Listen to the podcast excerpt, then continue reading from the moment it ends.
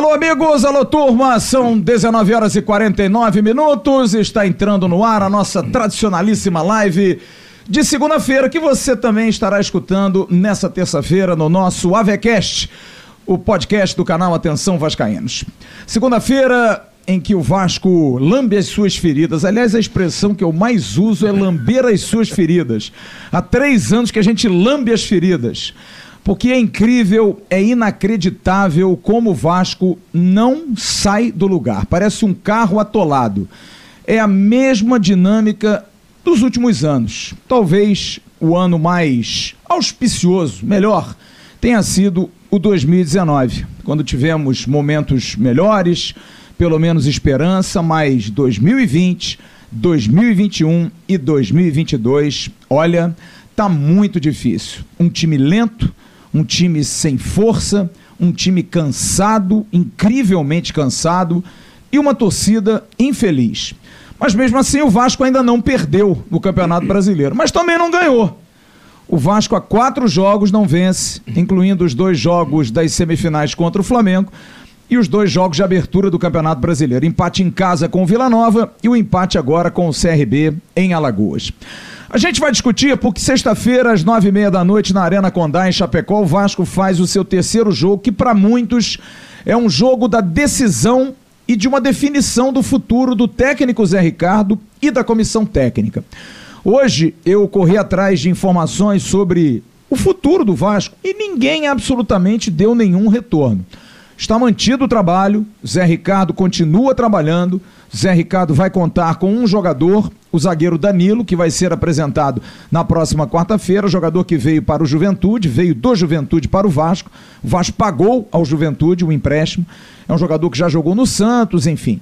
E que vem para suprir uma necessidade. O Vasco tem apenas dois zagueiros. A boa notícia é que o Anderson Conceição voltou de Alagoas com uma dor, mas hoje já se reapresentou sem dor. A princípio vai para o jogo.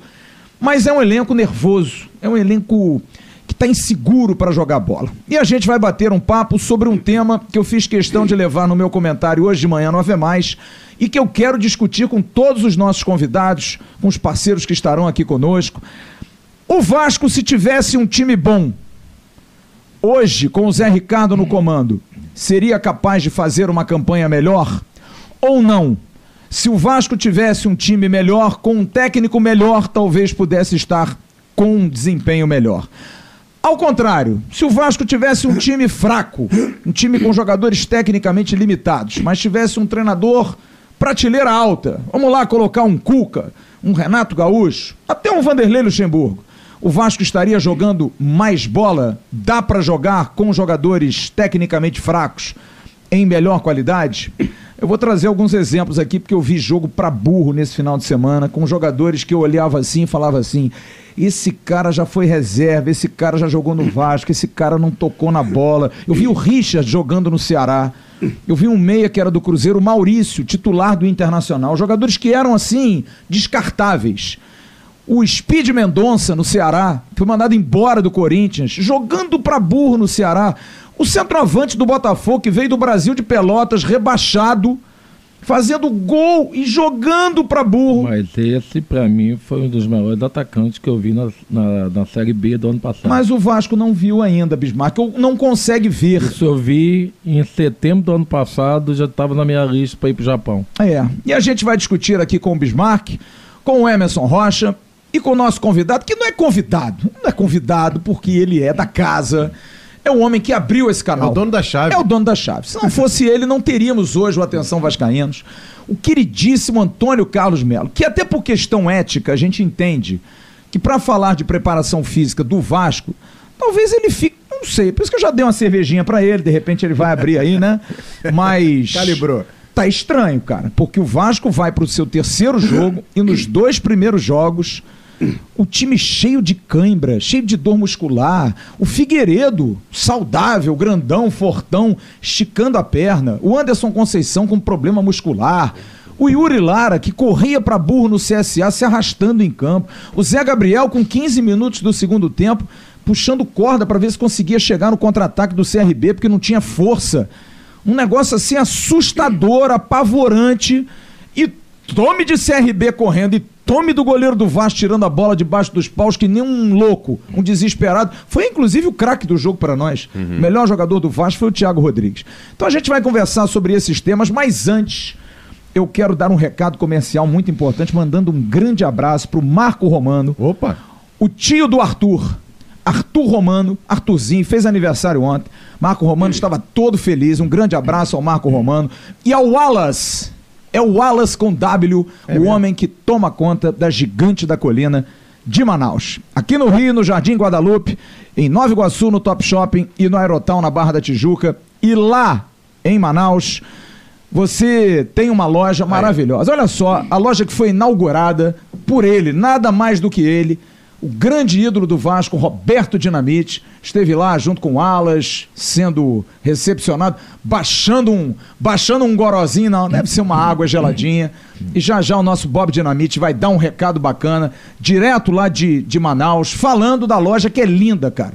Aliás, Manaus é Vasco pra burro, né, Muito. Emerson? Tem muito vascaíno, é impressionante. Mandar um abraço pro Juan. Grande abraço, nosso Juan Albuquerque. Albuquerque, parece nome de, de escritor, né? Juan Albuquerque de Tem Oliveira. mais, tem uma mais, é, tem uns três, dez nomes É. juntos. Então, o nosso Roberto Dinamite inaugurou essa bela loja lá em Manaus. Tá aí, ó. Nosso Roberto Dinamite que manda recado e avisa, ó.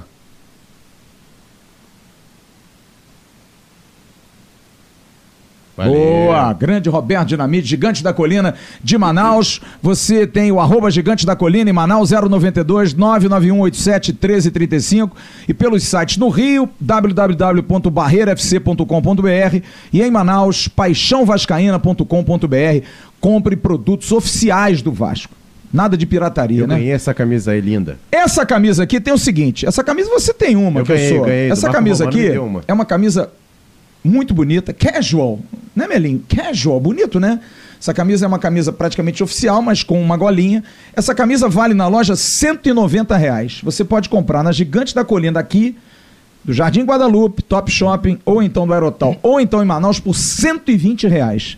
Se você chegar lá e disser, olha, eu vi lá uma atenção Vascaínos, você compra por 120 reais. Belíssima camisa, maravilhosa camisa para você Pano usar. maravilhoso. Né? Tecido bacana, muito bacana. E o nosso Melinho hoje vai ganhar um presente da Gigante da Colina, mas só no final. Porque ele vai ganhar não só o produto da Gigante da Colina, como da Casa do Fritz. Vai ter uma cervejinha e o homem vai se deliciar em casa. e um perfuminho da Pompadour, do querido Marcelo da Pompadour. Aqui a gente trata todo mundo muito bem. Bom. Bismarck Barreto Faria. E esse Vasco, Bismarck, o que que acontece? Vamos lá, é que nem o biscoito lá. Com um time bom e um técnico mais ou menos, a gente andaria? Com um time mais ou menos e um técnico de top, assim, de prateleira, a gente também andaria? Quem é culpado nesse momento do Vasco, nessa inércia, nesse time que não sai do lugar? Comissão técnica, jogadores ou a direção? que escolhe treinador e escolhe jogador. E que, se demitir o Zé Ricardo, vai estar colocando o 11 treinador em três anos. Será que são só os treinadores? Só na gestão Jorge Salgado nós já tivemos Vanderlei Luxemburgo, Marcelo Cabo, Lisca, Fernando Diniz e agora o Zé Ricardo. o Zé Ricardo. São cinco. Se demitir o Zé Ricardo, são seis. Porra, seis treinadores em um ano e quatro meses não é muito também, não, Bismarck? Boa, noite. Flávio. Boa noite, Melo. Mais uma vez, um prazer estar recebendo o Melo aqui.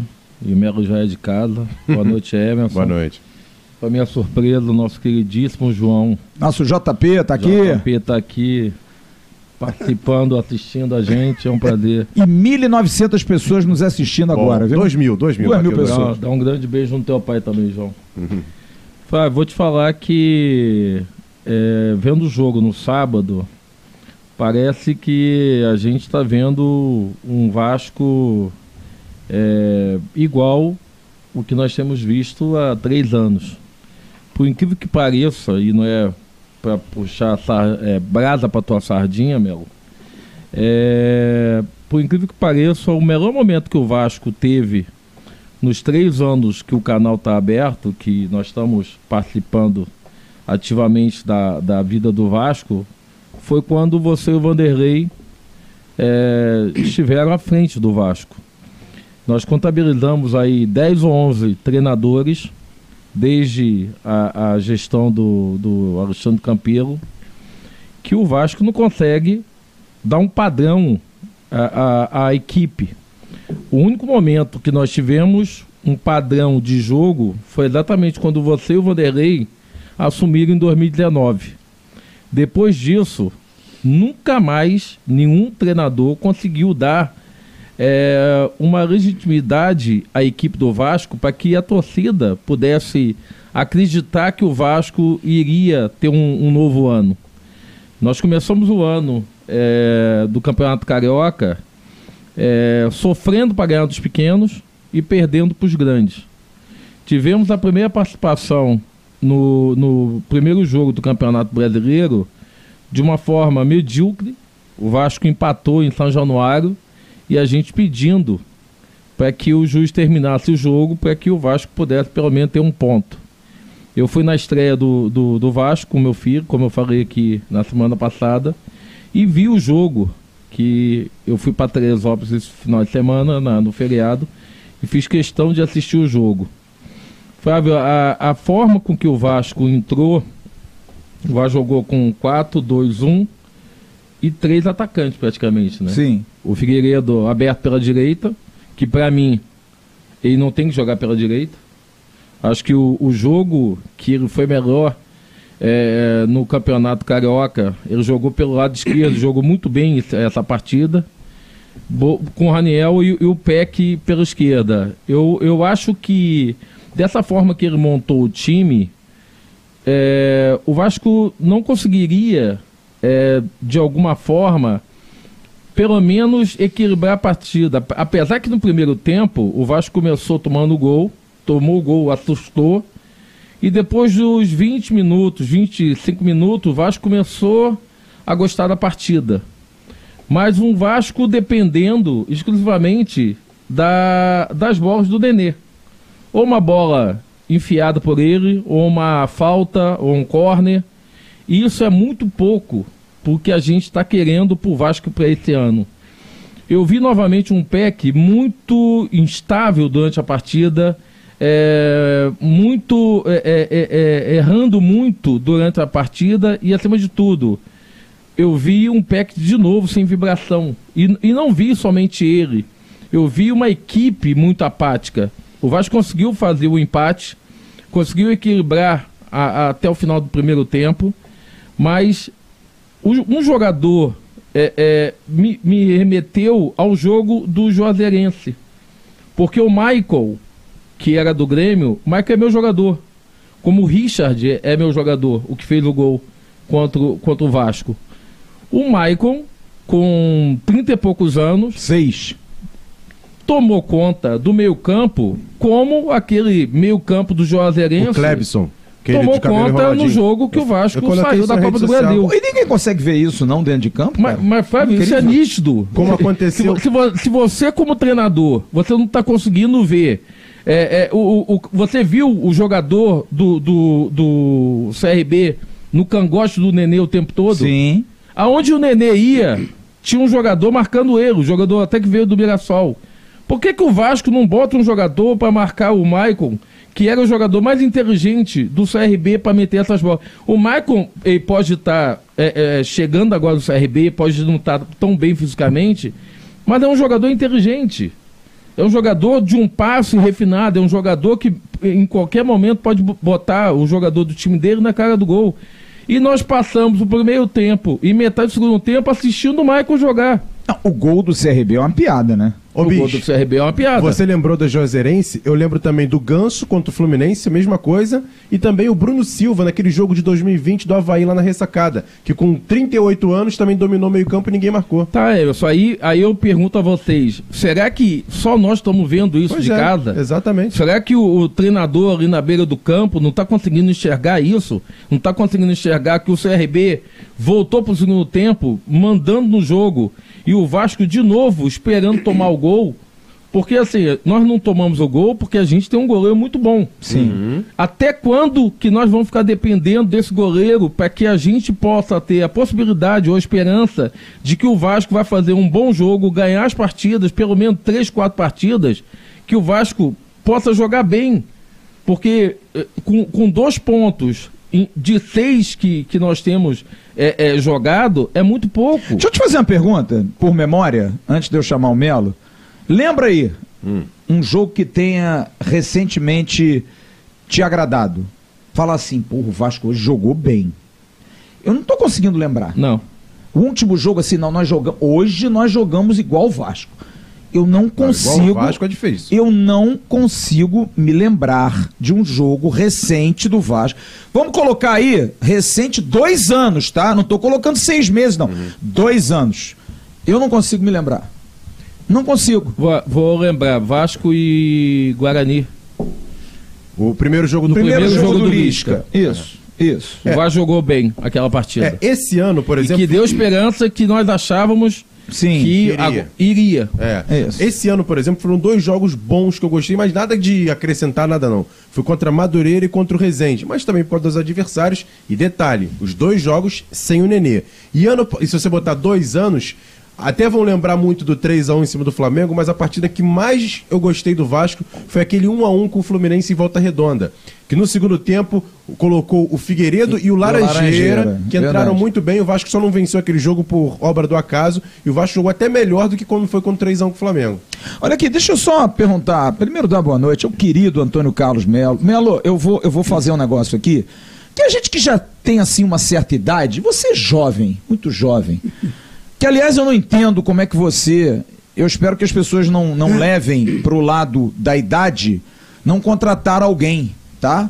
Porque a pessoa pode ser mais velha, mas sendo competente tem que ser é, aproveitado. E o Melo é um cara de uma competência extraordinária. Quero ver alguém igual igual, que melhor não tem. E eu falo isso de cadeira porque a gente sabe o craque que ele é.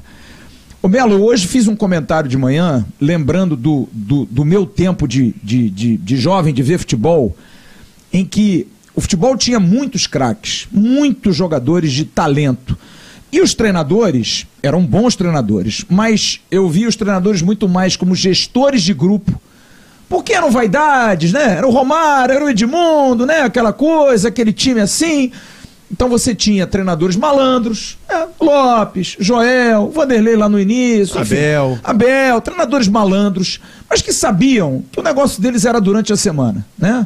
Fazer ali uma estratégia para tentar, mas na hora do jogo o cara ia olhar para ele e falar: professor, eu vou resolver aqui. E eu acho que hoje o treinador de futebol ganhou uma importância muito grande porque esses craques não existem mais. Você precisa ter uma ótima estratégia, você precisa ter uma, uma comissão técnica multidisciplinar para dar um preparo, preparo físico adequado, melhor, porque o jogo é muito corrido, mais competitivo. Você tem que ter o fora de campo tão bom quanto o dentro de campo. Porque o Bismarck acaba de colocar uma coisa aqui que eu acho muito interessante. E eu ouço isso direto. Pô, será que é só o treinador que não tá vendo isso? Mas porra, peraí. O gol que o CRB faz é de uma infantilidade dentro de campo que eu não preciso do treinador para corrigir aquilo. O jogador também tem que falar: vem cá, filho. Foi o Anderson Conceição, que tem 32 anos, foi o Edmar, que tem 35, jogadores experientes, na mesma bola. E abriram um buraco pro lateral que passou nas costas, dando tchau para eles. Foi dentro do gol, cruzou, o cara foi e fez o gol. No lugar onde estava o Conceição, que foi dar o bote aqui fora. Você não acha também que essa, essa crítica ao treinador às vezes é tão exagerada? Claro, o treinador tem que dar orientação. Mas você não acha também que o jogador de futebol hoje ele está muito dependente do treinador, está muito bobão? Aquela coisa, não vamos esperar o que, que o professor tem para nos dizer e a gente vai ver no segundo tempo. Eu queria a tua opinião sobre experiência de bola. O treinador hoje é fundamental, mas não se dá uma importância também tão grande ao treinador quando o jogador é que tem que decidir. O Gilmar Ferreira falou isso aqui semana passada. Jogador é que ganha jogo. O jogador é que ganha o jogo. O que, que você acha disso? Belinho, grande, Primeiro, grande abraço, noite, prazer. Bismarck, Emerson, Opa. Jotinha Magrinho, né? Que tá magro. é, prazer É, imenso dois arroba, né? aqui, você sabe disso. Você sabe, também não vou esconder, vocês sabem que eu sou vascaíno e tenho um carinho especial pelo Vasco, embora o futebol te tire um pouquinho esse sentimento de torcedor. Mas o mais importante de tudo isso que você está falando, e o bicho está falando, é que a escola brasileira de futebol está sofrendo muito com a modernidade, entre aspas, que invadiu as nossas características. Para você ter uma ideia, Bismarck, o treinamento técnico, o treinamento analítico, como é falado hoje na nova nomenclatura, ele foi abandonado. E o que, que acontece? O treinamento ah, técnico, ele aprimora os movimentos e com isso o gesto fica perfeito. É o cruzamento, é o passe, é o cabeceio, é o domínio. O drible já é uma criatividade do talento. Mas vamos botar que se você repetir, as coisas acontecem. Porque no drible envolve coordenação, tempo de bola, agilidade, enfim, uma série de fatores que favorecem. A escola brasileira, como formadora, está sentindo muito isso nos clubes hoje. Porque está um copia e cola muito grande. E se dando ênfase ao trabalho com conceito tático. É muito legal o conceito tático, acho muito importante, mas ele não entra na cabeça de qualquer um, não. Aí no, no trabalho tático tem lá percepção, tempo de reação, tomada de decisão. Está lá como um objetivo. Me diz uma coisa, se o jogador não for inteligente, ele não toma decisão. Tomar decisão é uma coisa muito individual, pertence aos grandes, ao líder, ao talentoso, que entende o jogo, como você disse. Precisa do treinador para entender que pode acontecer uma jogada por aquele lado do campo. Não precisa. No momento que o Mike está jogando para cacete do outro lado, o jogador tem que tomar consciência disso dentro do campo e fechar aquela porta. Isso é decisão de atleta. Às vezes não precisa. Você precisa de um treinador. E as escolas formadoras de treinador, elas estão informando muito o que tem no livro. Eu acho do caramba, eu acho bacana, porque a informação ela é muito importante, mas ela sozinha não resolve. Se você não tiver uma coisa que não está escrito em livro nenhum, vontade, liderança, determinação e comando, não se ensina isso em nenhum curso do mundo. Isso pertence a cada um de nós. E eu vi, eu vi a minha parte, a minha, a minha profissão, que eu lutei muito anos e anos é, como um segundo homem de comissão, fazendo os treinamentos técnicos, físico, com bola, cresceu muito a posição. Hoje o preparador físico é o quinto homem da comissão. Em cima, acima do treinador tem um gestor que é incapaz de tomar decisão. Ele só toma decisão na hora de contratar jogador. Mas quem dá as camisas é o treinador, head coach. Esse tem que ser o primeiro homem da comissão. Esquece esse negócio de que eu vou trazer um português que vai vir. Não vai resolver. Porque, porra, se não tiver time, não faz treinador. Não existe. Não existe, nunca vi. Eu queria o Jorge Jesus pegando um time do Bragantino. Aí sim, eu ia dizer que ele era um bom treinador. Queria ver os preparadores físicos que estão vindo de Portugal, com muito respeito e a, e a ética profissional que eu tenho certeza que deve ter uma boa formação, mas passar por cima dos preparadores brasileiros tem que ter muito conhecimento. Porque os preparadores físicos brasileiros estão lotados e bem preparados em relação à parte física, condicionamento, de um modo geral. Então não vi até hoje nenhum preparador físico de fora ter a coragem de assumir o clube. Porque o clube continua sendo alimentado na parte física pelos profissionais brasileiros. Só que eu acho que eles têm que retomar a posição deles. Tu tem três analistas de sistema, quatro analistas de sistema abastecendo o treinador. Tem três, quatro auxiliares técnico, técnicos abastecendo o treinador. E aonde que, pô, cadê essas informações todas que saem pelos dedos? Na hora de contratar um time, o preparador físico não é ouvido. Eu vou falar para vocês uma coisa. No, no, no Cruzeiro, recentemente, eu analisei o time, chamei o fisiologista. Eu quero os dados de velocidade desse time. O mais rápido possível.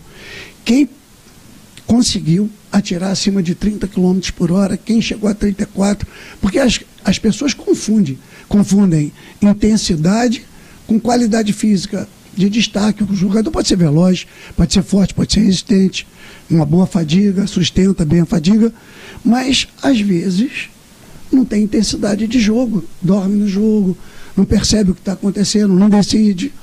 Então, eu no Cruzeiro, eu peguei os jogadores que, que tinham pelo menos uma expressão física que pudessem servir em alto rendimento ao time.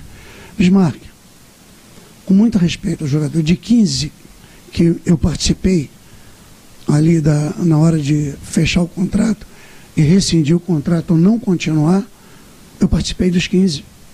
Eu me lembro que o Alexandre Matos, fazendo a, o trabalho lá de seletividade e dispensa, me vendo, ele ficou meio assim, abismado, que ele falou, pô, acho que ele nunca tinha visto um preparador dizer, ó, eu tenho um jogador que num jogo chegou a 34 km por hora. Um jogador num jogo, o time roda em 28 km por hora, gente. É muito baixo nível. E isso está sendo esquecido pelas pessoas que fazem parte da diretoria na hora de contratar o jogador. E eu sou franco. O futebol hoje não permite jogador lento, infelizmente. Porque tem muito jogador lento talentoso. Mas precisa ter muita força e muita velocidade. E também não pode se confundir essas valências com treinamentos isolados fora do campo achando que a sala de musculação, o trabalho de força, com peso livre e aquelas coisas todas vai dar condição. Não vai. Isso eu provo que não dá. Aquilo ali é uma forma de trabalhar a força e abastecer o atleta para que ele esteja preventivamente preparado para jogar futebol e não se lesionar. Lesionar menos. lesionar vai lesionar. Então, dentro de, dentro de tudo que está acontecendo, e o Vasco não é diferente, há muita interferência da gestão, das pessoas que contratam, mas não escutam os profissionais. Agora, os profissionais têm que se impor. Eu grito muito, eu, no clube, vocês não, não conviveram dia a dia do, comigo no Vasco, quando ele falou, eu gritava muito que eu queria ver o Marrone jogando, eu falava, Vanderlei, não podemos, podemos abrir mão dessa velocidade, não podemos abrir mão do um menino que saiu, Rossi? Magno. Ah, o Thales Magno. Thales Magno do Rossi. O Rossi ficou meu amigo, rapaz. O Rossi desobedecia a todo mundo. Ele comigo treinava. Quando eu apresentei o trabalho de potência na caixa de areia, foi uma dificuldade muito grande para ele entender que aquilo ali seria bom para ele. E foi. Depois, você conquista o jogador pela tua liderança eu retomei o meu, a minha posição profissional. Ô Melo, você conhece bem o Daniel Félix, que hoje é Conheço o, o comandante. Muito bem, muito bem. Foi quem, foi quem, você foi quem o levou agora em, 2000, em 2021 de volta para o Vasco. E há uma crítica hoje, clara, à preparação física do Vasco, que é surpreendente, porque o Vasco contratou um preparador físico, que é o Fábio Eiras, que foi o preparador físico campeão brasileiro pelo Botafogo ano passado. Era o cara do, do, do Botafogo no comando. Que era o melhor preparo físico da Série B. Que era o melhor preparo físico. E você vê o Vasco nos dois primeiros jogos do Campeonato Brasileiro, de forma assustadora, caindo pelos, pelos, pelas tabelas o time jogador sentindo dor, pedindo substituição, esticando perna. Aí eu vi os jogos todos do final de semana, todos. Os jogos da Série B de madrugada, vi os jogos da Série A. E não há um time, nenhum time, Série A e Série B, com esse problema. Todos acabam extenuados, cansados, mas você vê sprint. E aí você vê no próprio jogo do Vasco, o Nenê com 40 anos de idade, correndo como um louco como louco, vai, volta e briga e tenta, e claro, com as limitações. O que, que você acha que pode estar acontecendo? Você acha que a cabeça está pesando? Primeiro, nós, os fatores que interferem diretamente no rendimento físico do atleta. Antes do Melo é, é, explanar a, o pensamento dele, vou te dar um exemplo. O menino que veio do Bangu. Lucas Oliveira. Que entrou no segundo tempo. Fábio, chegou um momento aos 40 minutos ali, ele deu um pique. Ele estava afogado. A volta dele, ele estava Falei afogado, isso no ar, falou. cara. Eu falei isso no ar, cara. Falou. Melo, o menino deve ter o quê? 20 anos? E ele entrou anos. com que, ele 25 com 20, minutos, 20, 20 minutos, minutos ou 22 tempo. minutos. Isso. Foi. É. Quando chegou com 40. A gente vai chegar Melo, lá. Eu só queria dar é, esse exemplo Concordo. porque o, o, foi o que me chamou a atenção. O Vasco aos 40 minutos, todo mundo caindo de cãibra e esse jogador voltando assim afogado numa, numa ida que ele tinha que ele tinha perdido a bola. Sim. É, o baixo rendimento, essas coisas, às vezes fogem da mão do preparador físico, gente. É, evidentemente que uma câimbra ela tem interferência do calor, é, uma alimentação inadequada. Psicológico um atrapalha, por exemplo? Um treinamento mais forte durante a semana, que passa um pouco do limite. Mas hoje tudo é mensurado, se controla muito bem. O que às vezes interfere direto, é isso aí. Se você está. Um, vamos lá. As contratações que o, o, o Vasco fez e entregou para os profissionais. Aí que a coisa mais importante é o profissional e o pessoal de análise de mercado discutir, porra, profissionalmente, interessa esse jogador? Quais são as virtudes desse jogador? Aí tem que se discutir, não é o cara que fica ali sentado no computador pesquisando só, não basta. Tem que se olhar de perto. Não, não é dessa forma. Aí cai na mão dos preparadores competentes, que é o Eira e o Félix. O Daniel, que são ótimos. Jogadores que não vão conseguir. Não vão conseguir porque não tem velocidade. E outra coisa, o jogador tem peso para jogar no Vasco. O jogador, quando chega lá, sabe que está no Vasco. Ele tem, o emocional dele está preparado para ele jogar nesse clube. Eu já vi muito jogador em intervalo de jogo suando a mão Ô, Melo. na corrente e eu sabendo que não ia jogar. Todo borrado. Não, e assim, De falar para o Vanderlei, Vanderlei, não vai dar. Em cima disso que você está falando, o Bismarck teve na sexta-feira passada, no jogo, na estreia do Vasco, e, e, o filho dele falou a mesma coisa do que muitos falaram do meu lado, por exemplo, do lateral direito, o Everton do Vasco. Parecia nervoso demais, assim, até a gente podia usar outras palavras aqui. Mas você percebia que estava pesado para ele, ter aquele estádio todo cheio ali, mais de 19 mil pessoas em é, Januário. Por exemplo. E muitos, não só o Everton, deixa, alguns jogadores Everton, também pesaram a perna coisa. por causa disso também. Hoje você tem um GPS que mede tempo, velocidade e distância. Você tem como medir a frequência e o desgaste do atleta com o atleta. Você analisa todo o comportamento físico do atleta. Mas você tem que ter isso aqui, ó, olho. Você tem que olhar e analisar, porque isso aqui custa dinheiro. Uhum. Eu levei 45 anos aprendendo todo dia a olhar jogador. Quando o jogador está no campo nervoso, não preciso nem conversar com o treinador. Eu percebo e já toco esse assunto para o Maurício Copertino, que no momento é o nosso auxiliar. Agora, o Ricardo Rocha, um exemplo e um profissional de mão cheia. Então a gente diz, pô, não dá. O garoto está precisando ter mais confiança e jogar. Quem pode me provar que o Vasco hoje não esteja com uma dificuldade muito grande nesse aspecto, com jogadores que estão precisando um pouco de maturidade emocional, de conhecimento do clube, de vestir essa camisa que tem peso, entender essa cobrança, que essa cobrança é forte. Uhum. De repente não tem, ele jogou, cara. O Bismarck jogou em alto rendimento a vida inteira. Ele não se assustava com torcida. Eu sei como funciona. Eu treinei grandes jogadores da vida. Jogador de peso, ele não olha para a torcida, ele não vê, ele chama o jogo para ele. E quando você tem um jogador desse, o Vasco tem hoje, o Nenê, o Nenê não está o Nenê não tá nem aí. O Nenê hoje não rende fisicamente o que ele poderia render. Eu não, não aprovo você achar que o Nenê vai resolver o problema do Vasco. Mas, tecnicamente, quem é melhor que o Nenê hoje no Vasco? Não, ninguém. Ninguém. ninguém. E, e alguns anos, o Nenê era simplesmente, simplesmente mais um. Você vê como o nível. Não estou criticando os meninos do Vasco, não, porque eu vejo jogos, alguns jogos, vejo o Figueiredo, vejo alguns jogadores demonstrando muita qualidade. Mas, rapaz, por trás da qualidade técnica, do talento, tem um suporte físico do próprio atleta. Aí não adianta você ter um preparador que sabe que aquele jogador não vai render, ele tem os dados. E não pode fazer nada. Não adianta dar treino, não, cara. Você fala de questão. Quem é veloz é veloz. Histórico, é Quem... isso? Por exemplo, vamos dar um exemplo aqui do Lucas Oliveira, jogador do Bangu. É, não que ele não possa evoluir, mas um jogador que tem um histórico a vida toda.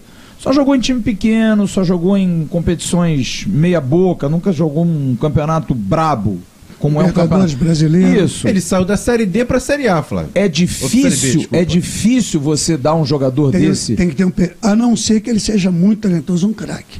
Aí você ele vai muito rápido, mas tem que ter um tempo de maturação, de, de se aclimatar, de se identificar com o clube e saber se veste ou não a camisa. Por isso que as contratações de um ano atrás no Vasco com muito respeito aos jogadores que estiveram lá, elas foram muito abaixo do que tinha antes. Foram. Se você fizer uma comparação com aquele time de 2019, você gastou muito dinheiro no Vasco com nada. Perdemos qualidade O demais. melhor time foi de 2019. O Olha, 19 você eu acho tinha, isso você muito tinha importante. O Richard no meio-campo, você tinha um que marcava, foi Melo, o Melo. o Raul. O Vasco não tem um atacante rápido desde quando o Rossi saiu. Não tem. Nem, nem para entrar de primeira, nem para entrar no segundo Não tempo. vai acontecer nada. Mas Se aí- você não tem velocidade, velocidade com qualidade. né? Mas, Melo, eu acho que você está me dando uma resposta, Bismarck, que algumas coisas que eu acho interessante a gente colocar aqui. Nada contra os profissionais que trabalham com análise de mercado. Existem ótimos profissionais. Muito. Mas eu acho que o que o Melo falou, a gente fala aqui, parece que a gente é saudosista, eu sempre achei isso, bicho. O analista de mercado ele é importante, ele levanta números, mas não há nada. Eu me lembro, Vanderlei, isso aí eu, eu não estou falando que você está aqui, não. O Júnior Lopes, quando trabalhava no Palmeiras, o Vanderlei falava assim: vai lá, vai lá ver o time dos caras. Não pega tape, não pega vídeo, não. Vai lá ver, paga uma passagem para ele. Foi jogar um jogo da Libertadores, eu acho. E aí era um jogo, time lá da Colômbia. O Júnior passou uma semana lá vendo. E aí o Júnior virou-se pro Vanderlei e disse assim: Olha, tem um cara que faz uma jogada assim, uma jogada assada no jogo. Pô, mas eu não vi isso nos lances, mas anota. Agora o goleiro dos caras. E ele deu umas dicas e foi um a um o jogo. O Palmeiras pegou esse time. Foi uma falha do goleiro num lance que o Júnior viu. O Vanderlei até depois. E o, e o gol dos caras foi em cima dessa valência do time colombiano, equatoriano. E o Vanderlei na coletiva disse: Isso aconteceu porque o Júnior foi lá ver. Porque não há nada mais do que você analisar de perto, passar uma semana. Porque às vezes você vai contratar o Melo, craque colombiano. Pô, o cara no vídeo, nunca vi ninguém fazer vídeo de piores momentos. É sempre melhores momentos, né? Aí você pega o cara na semana, tá no jornal todo dia, ele chega tarde, no, no treino, no dia. Isso não sai. E você contrata o cara porque o cara chega no jogo e arrebenta, mas tem um pacotão nesse bolo. Só você estando lá para ver. E isso o analista não vê. Agora, tem uma outra coisa que eu acho a mais importante de toda, que eu acho que é um erro que o Vasco comete por conta de ser um clube duro. É a tal da economia burra que a gente comentou uma vez com o presidente Alexandre É, Campelo numa entrevista. contratar não adianta, Por que não contratar três pelo dinheiro que o senhor gastou com dez? 10. e bota os moleques da base pra jogar do que contratar um monte de jogador. Tá aí o Vasco, um monte de jogador de novo. E a gente vai contar nos dedos quem? O Anderson Conceição, Quinteiro. o Quinteiro. Então, né? vamos, vamos, vamos. Uma Porra. pergunta que eu faria. É, assim, vamos dar um tempo para ele. Mas qual foi a diferença do Gabriel Dias, do Elton e do, do, do, do Léo Matos? Léo Matos? Pouquíssimo. Hoje, pra mim, o Léo Matos seria o titular. Léo Matos é o ter- titular do ter time. ideia. Também acho. Eu É um jogador de Não força e conhecia, não o conhecia o Gabriel Dias. E Assim, de um comportamento Para mim, muito foi um bom. jogador comum no jogo. Mas aí você, aí que eu digo, aí é a gestão. Porque eu até tô, eu até tô te entendendo, Mela. Eu acho que nesse ponto também o treinador não tem tanta culpa. Dão a ele agora. Indireta, porque o Zé Ricardo diz não pode contratar. Porque ele também dá o aval nas Tem contratações. que cacifar. Não vamos também tirar da reta, não. Ele dá o aval para os jogadores que contrata. Porque senão ele diz, não, eu não quero isso. Porque o Quinteiro, por exemplo, é jogador que ele pediu. O Gabriel Dias é jogador que ele pediu. O, Raque- o Riquelme tá tão mal assim. O Bismarck, ele jogou contra o Rezende uma partida que decepcionou todo mundo. Um sono danado. Contra o Flamengo também. Contra o Flamengo também ponta. jogou mal, jogou, também jogou de ponta esquerda, né? É. Tem isso também. Mas, sério, eu, eu não consigo ver. Agora, o treinador cacifou. Agora, ter muito jogador limitado no elenco, é isso que o Melo tá falando. Mas aí, Flávio, bate na- em duas coisas que a gente vem batendo isso na tecla há três anos no canal. A falta de referência no time, porque hoje só tem o Nenê. Lembra, a gente falava sempre a questão que a gente leva, dá o exemplo do Guarim. Quando o Guarim vem pro Vasco, sobe de produção jogadores como o Andrei, o Bruno Gomes. Bem lembrado. E, claro. outro, é e- isso. e, o cara. outro, e o outro detalhe, que até o Belo pode comentar também, porque ele acabou de falar do Ricardo Rocha agora no, no vestiário do Cruzeiro. Falta ao Vasco essa pessoa do futebol para conversar com a comissão técnica. Tem o Vasco não ter. tem. O Emerson, hoje eu fui ver o futebol do Vasco, eu mandei uma mensagem pro Carlos Brasil e pro presidente Jorge Salgado. São dois caras que tomam conta hoje do futebol do Vasco. Desculpa, é muito pouco, cara. Muito. Eu hoje cobrei. Eu quero alguém do futebol falando, gente. É, Ué, Ô Flávio, a figura do Vanderlei, hoje, ela incomoda. sim. Eu vi isso no Cruzeiro que fizeram com o Vanderlei. Não, me tira, tira meu nome disso. O Vanderlei conseguiu o salário em dia, com o Ricardo Rocha conseguiram um patrocínio, conseguiram renovar o time inteiro, promovemos 10 jogadores da base. Jogador que nem o treinador de Júnior, sub-20, tinha visto. O Vanderlei foi lá e pensou, porque o Ricardo Rocha e o Copertino foram ver jogos do sub-17, sub-15. E tinha um menino de 16 anos, Vitor Roque, que nós pensamos em botar profissional. Joia rara. Como é que o Cruzeiro vendeu e perdeu esse jogador? Só você estando lá dentro. Então, essa, esse grupo que entrou, cara, quem tem ali de bola que conhece o jogador profissionalmente? Ronaldo, por mais ter sido um grande craque, mas Ronaldo não é daquele métier Sim. seletivo de jogador. Estudioso, né? De, de acompanhar. Ah, o Ronaldo eu conheço bem. Paulo André, nunca ouvi falar dele. Muito mal quando ele começou a fazer os negócios dele no futebol lá com futebol do bem, não lembro bem como é que era com os jogadores, que não deu em nada. E é uma diretoria que não sabe de verdade nada de futebol. Perderam o Vitor Roque, rapaz. Moleque de 17 anos, promessa do clube. Parece que o Melo tá falando do Vasco, né? É, mas é isso. Mas está acontecendo no Vasco igual, rapaz. Porque contratou demais e não contratou qualidade. deixa eu te fazer uma pergunta. É- Isso daí bate na mão do treinador. É bom que você esteja o Zé aqui. Ricardo é um grande treinador, todo mundo sabe que é. Os preparadores são ótimos, ótimos. Agora, para resolver, eu falo para você isso com a experiência. Um Vanderlei tem um peso muito grande nisso, mas incomoda muito Sim. a diretoria, porque o gestor não gosta. Ele não gosta desse comando. Foi por isso, foi por isso vocês não esbarrar. É por isso que vocês não ficaram no Vasco depois da queda em 2021? Eu vou te falar, nós estávamos no vestiário, avisamos que o time não ia conseguir, que o time ia cair. Isso foi conversar demais com o Pássaro e com o Salgado. Não temos time. E o time não tem mais peso. Não tem, nós fomos roubados contra o Internacional, gente. Aquele jogo foi resolvido ali no campo para poder ter Internacional e Flamengo. Aquilo foi uma vergonha das piores que eu já vi na bola. Eu falei pro juiz, tu topou fazer isso? O cara se escondeu de mim, eu fui atrás dele. Você topou entrar nesse esquema, cara? O impedimento tá ali. Sumiram com a linha do VAR, rapaz. É. Eu só fui ver isso na- de verdade. O VAR foi escandalosamente escroto contra o Vasco da Adulterado, Gama. é. Ali eu virei torcedor, pulei o alambrado. Eu estava no campo de coordenador, pulei o alambrado, entrei em campo. E fui direto no cara. Não faz isso com o Vasco. O Vanderlei se propôs a trabalhar quase de graça, fechando com o salgado que o, o Vasco precisasse. É verdade que você apresentou um projeto todo, botou na mão do futebol do Vasco para coordenar a, a parte física O- o- toda? Toda. Eu não tive nem espaço do sub-20 para baixo. Não tive. Não consegui chegar nos preparadores. Que é um absurdo. E me olhavam até com uma desconfiança, uma soberba, como o cabelo branco aí está ultrapassado. Eu não tive espaço. Só tem um detalhe, cara. A nossa passagem pelo Vasco, a equipe corria, a equipe brigava, a equipe tinha brilho. Ué, tem gente aqui no chat falando da caixa de areia até hoje. Pois é, as pessoas falam. Agora a gente executa. Infelizmente, o Vanderlei se propôs, eu não quero sair daqui. Eu quero, no dia, no, ulti, no dia do último jogo. Eu vi. Mas não serve, o Vanderlei não serve. É difícil. Eu acho que vocês não ficaram por causa do pássaro. Provavelmente, porque o Pássaro era muito jovem para esse clube. O menino, o Pássaro é um menino fantástico. Ele é 100% maravilhoso. Mas até conhecer aquilo ali, Sim, precisava, ele precisava. futebol tem cheiro. Ele precisava de alguém forte como o Vanderlei, como você. pois é, isso pesa ele ficou muito. sozinho depois, ele achou que podia contratar quem ele Não, quisesse, aí- podia aí fazer o que ele cavalo, quisesse. porque contratou errado, perdeu força física, perdeu qualidade técnica, formou um time muito pequeno. E eu vou te falar, eu estou preocupado com o Vasco.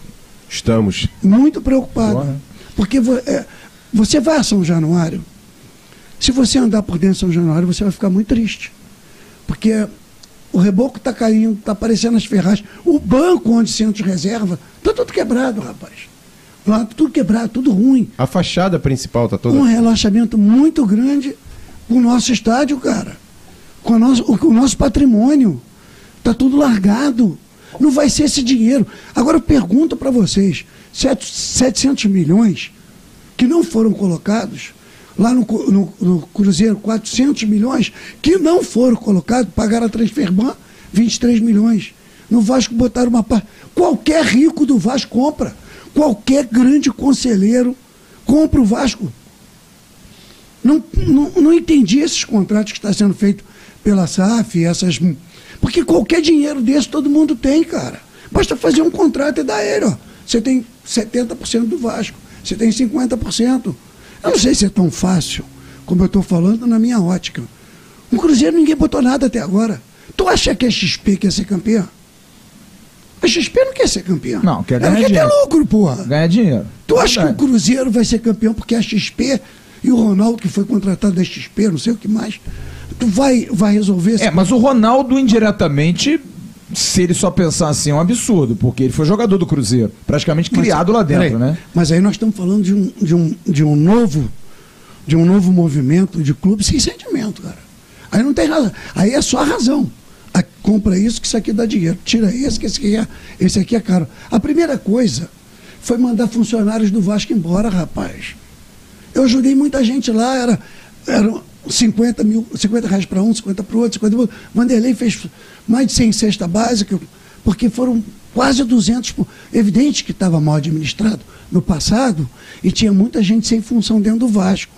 Tinha muita segurança, tinha muita gente, tá certo. Mas isso é assim. O Ministério do Trabalho não atua no futebol como atua nas empresas. Quem é mandado embora do futebol não recebe. Vai entrar numa fila que fica 10 anos. Isso não pode, está errado. Com certeza. Quebra o clube, mas não deixa de botar comida na, na mesa daquela gente. Verdade. Isso, aí pode aí o jogador entra, já entra com o salário atrasado. Que administração é essa, gente? Que está acontecendo no mundo do futebol completamente fora da realidade do futebol. O dia que essas empresas elas saírem, quebrou o clube. Quebra o clube. É, mas tem uma coisa que agora. E, e- e eu acho que esse gancho é importante, porque hoje, por exemplo, a gente está falando de um futebol em que as desculpas sempre eram também, o clube está atrasado, não paga, não tem estrutura. Hoje o Vasco tem. Os salários do Vasco, Melo, depois de Tá dia, sim. 55 anos, estão em dia. Pagaram esse mês no quarto dia útil, nem no quinto. Não tem ninguém atrasado. Os funcionários, fornecedores, todos aqueles que estavam com, com- com coisa atrasada receberam, estão pagando lá o regime centralizador de execuções, pagaram a Fazenda Nacional, tá tudo ok. O CT que você conhece não é o maior CT do mundo, mas é um CT que dá uma qualidade de trabalho, pelo menos dá uma segurança, ter a sua própria casa. E não vai. Não tem o projeto esportivo, como disse o E Gilmar vai. segunda-feira passada. Não adianta. Então, qual é a desculpa agora? Deixa eu te falar. Vamos lá. O, vamos lá. O CT, ele é muito humildezinho. É humilde, É. claro. Ele, você, Mas é melhor do que treinar em São Januário. eu gosto de qualquer lugar do Vasco. Se você, São Januário tem cheiro de Vasco da Gama. Mas tem estrutura para receber um time? Podia se fazer. Ah, não, tudo bem. Agora, vamos lá.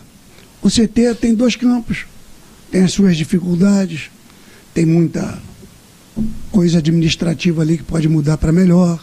Sempre sabíamos. Quando houve aquela mudança, eu achei que mu- mudaria muita coisa ali. O desenho inicial Mas não mexeu. não foi?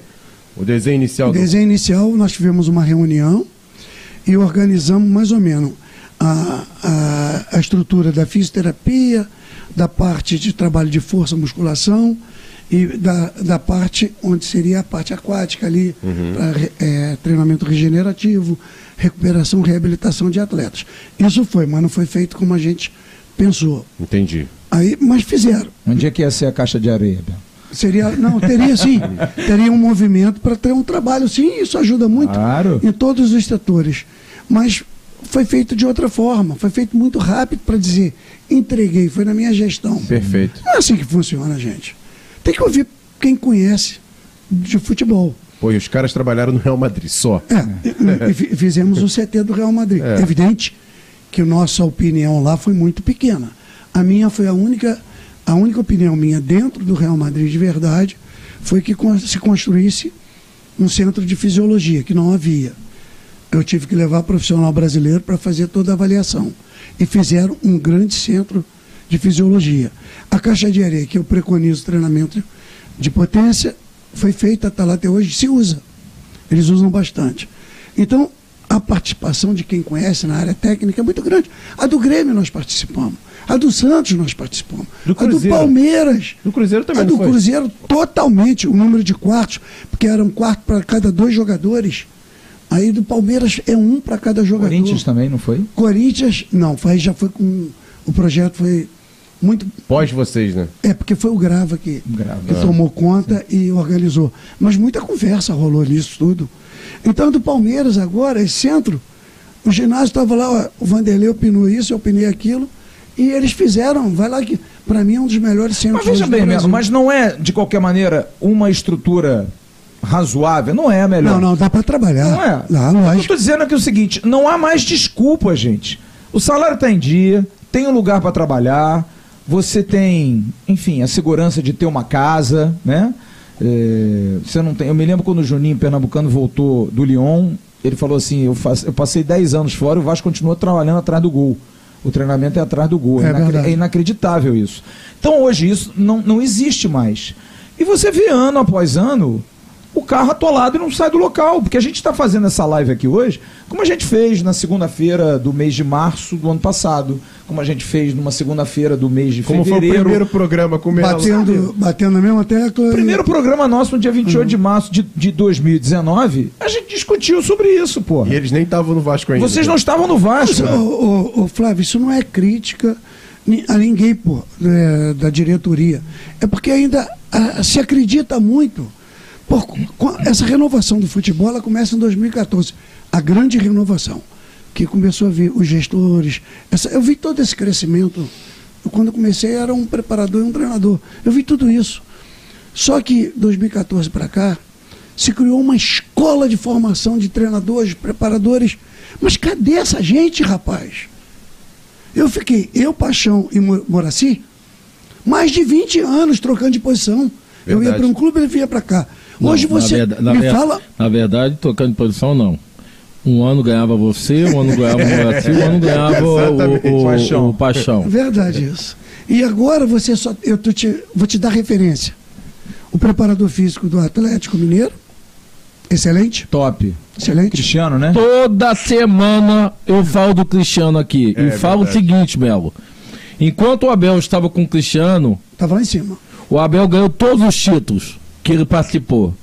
É, Libertadores, Recopa, Mundial. é, Mundial, todos. Todos.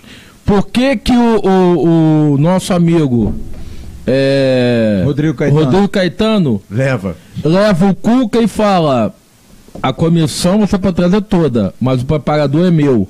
Com esse treinador que veio de fora, a Mesma tua coisa. comissão pode vir todo mundo, mas o preparador é meu. Será que o Rodrigo Caetano, que tá errado, todo mundo tá Ele é certo? maluco? Porque ele sempre quer o melhor preparador, e hoje o melhor preparador é o Cristiano. Hoje é Cristiano. E não é o Cristiano no, papel, não, é o Cristiano ganhando título. Ganhando título. Porque o Hulk, quando chegou, vocês lembram que o Cuca botou ele no banco e ele ainda fisicamente ainda não estava estourando. E olha o que o Atlético está correndo hoje.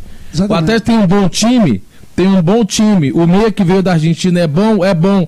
Mas se não tiver um preparador como você, não Então tiver um lá. preparador como o Cristiano, representa- não corre. A representatividade do, Cris- do Cristiano hoje Eu, eu, é aquela Melo, que eu preconizo eu falo, no Melo, organograma. eu falo isso Ele é a o minha segundo vida homem inteira. da comissão. Eu falo isso a minha vida Ele tem inteira. peso, ele tem comando. Não, você fala do. Como é que é o preparador físico que era do Vasco, Luiz Flávio, não é isso? Sabe? Ah, Luiz Flávio. Sabe, pô. é isso. Eu, eu acho que Você- isso que você está colocando é importantíssimo. O preparador físico deixou de ser o homem de confiança do Eu treinador. vou te dar outro nome. Uhum. É o auxiliar. É o Marcos Seixas, né? do Fluminense.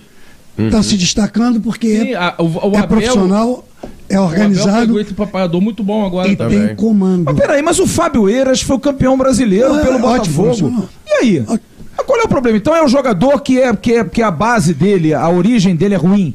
Esses jogadores Ou que o então Vasco quando sai contratou. do clube e faz é outras isso, coisas. é- ou, é, ou é duro jogar no Vasco, porque aí a gente vai ter que contratar um psicólogo, Tá, cara. mas aí, mas aí Porra. Mas, mas, mas Ou um por que, que- mas por que, que É. o Calegari do Fluminense joga pra caceta? E se viesse pro Vasco não ia jogar nada? Não, ninguém joga no Por que, Vasco. que o André joga pra caramba no Fluminense e, e o- e os meninos que sobem do Vasco não, não sobem da forma que os, jogadores do Fluminense sobem? Eu cara? tava conversando com o Flávio Sou, eu vi o jogo Botafogo e Ceará ontem.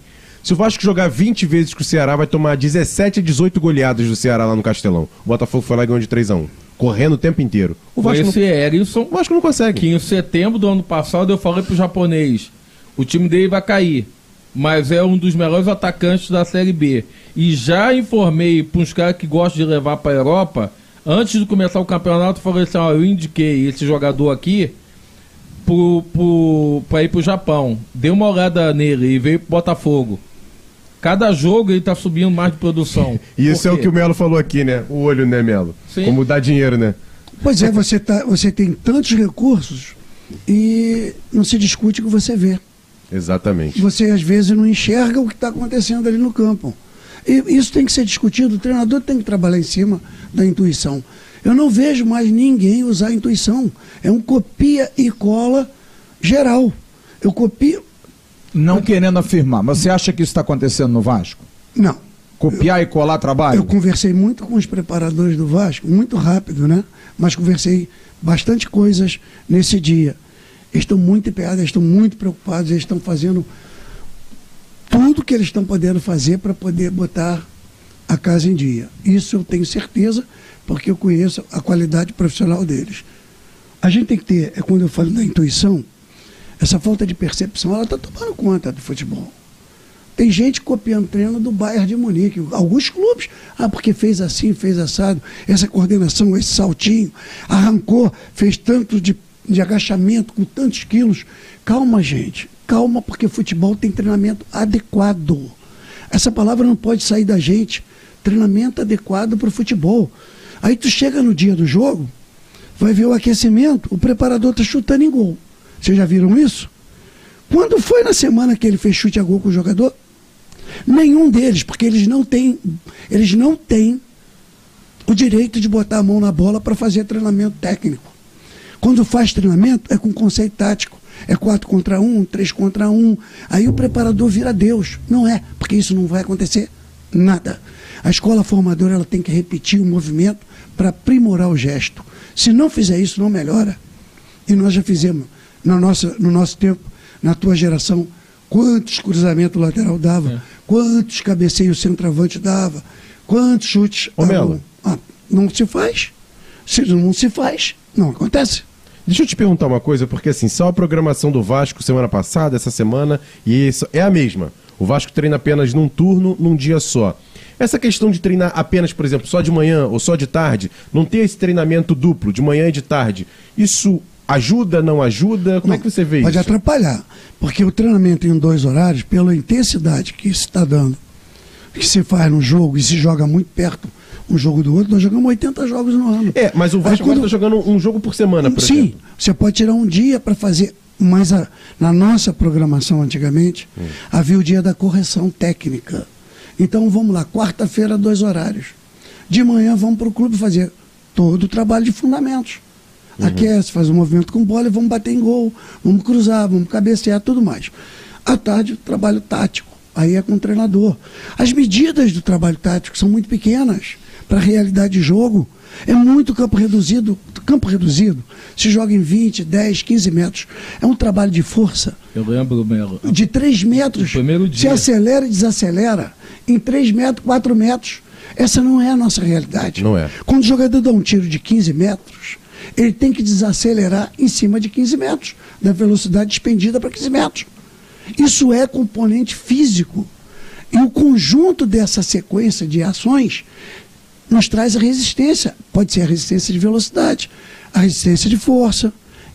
É o que vai melhorar a fadiga para ele sustentar o, um tranco de 90 minutos. Em 2019, quando vocês vieram a primeira vez, que foi até lá em casa, quando a gente Fomos. fazia a live lá em casa, eu lembro que o Vanderlei e você comentaram sobre isso. Quando vocês chegaram no Vasco, o treinamento estava muito reduzido. Vocês largaram o campo, uhum. porque o treinamento só estava sendo feito em campo reduzido, campo reduzido, e o Vanderlei falou: você não vai jogar em campo reduzido. Então ele foi e falou, Melo, vamos fazer o treinamento é. num campo maior. Abre, Chique isso aí. Porque uh, não, não vai ser campo reduzido que vai dar jogo ao Bismarck, jogador. Que não, dá jogo pode, ao jogador tá, são bons treinamentos. Pode até ou ser. pode ser campo reduzido claro. ou pode ser campo, campo em dimensão é menor. a qualidade do treinamento. A, o campo em dimensão menor, ele tem 300 objetivos ótimos. Mas você precisa adequar tudo aquilo que você treina à situação de jogo. Senão, como é que você vai entrar em campo se você não fez a prova? Como é que você vai orientar a cobertura, os encaixes de marcação?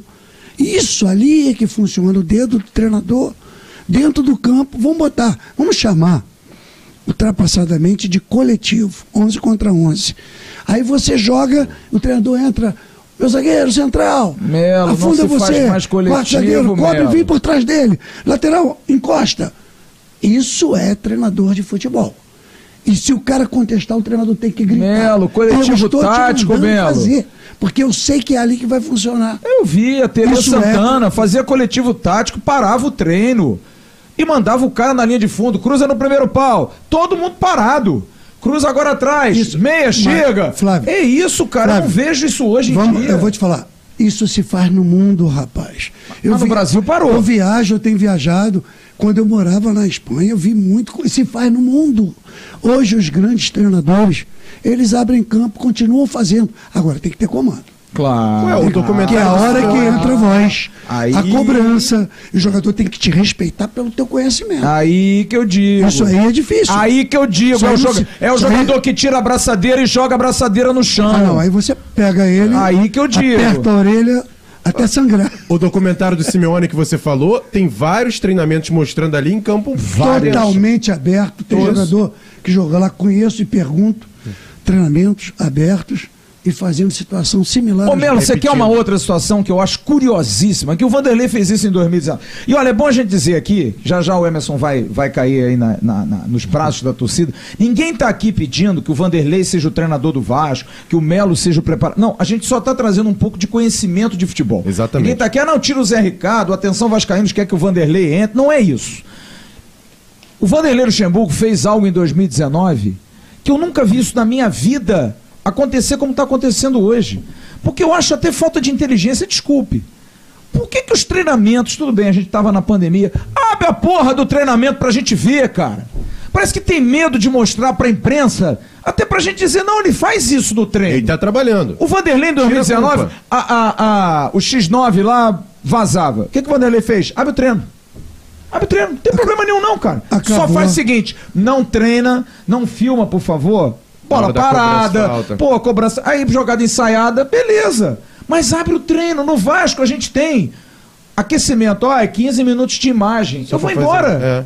Eu vou embora. Pra quê? Pra que, que eu vou ver a imagem? Deixa a gente ver o coletivo, vai jogar um jogo treino contra o Olaria, como teve aquele Isso. em São Januário. Não teve. Gente, libera pra gente ver. Até pra gente poder fazer uma crítica, porque a nossa Embasada. crítica é importante. A A gente gente, só pode dizer ao torcedor, jogo. olha, mas no treino o cara fez. Pô, então o cara tá sentindo, olha, no treino a defesa se postou legal, ó, aconteceu o mesmo no jogo com o Olaria. Porra, no jogo do CRB. Do nada ele escala o Everton, tipo, pô, mas no treinamento É o cara tá bem. No Não, jogo. eu não, É isso, assim, eu não entro no mérito do treinador que decide a favor ou não, mas existe um, um fatorzinho chamado segurança. Se eu tenho segurança do que estou falando aqui e do que faço em campo, eu não pesquiso mais. Eu já sou um profissional que, evidentemente, que as dúvidas surgem. Claro. Mas eu tenho convicção do que faço. Perfeito. Se um jogador levanta o braço para sua, estou sentindo isso, que treino. Eu tenho treino próprio para ele e vou, vou firme no que eu quero. Mas há, há muita dificuldade nisso. E para o próprio clube e assessoria de imprensa, é muito mais fácil você fechar o treino. É claro.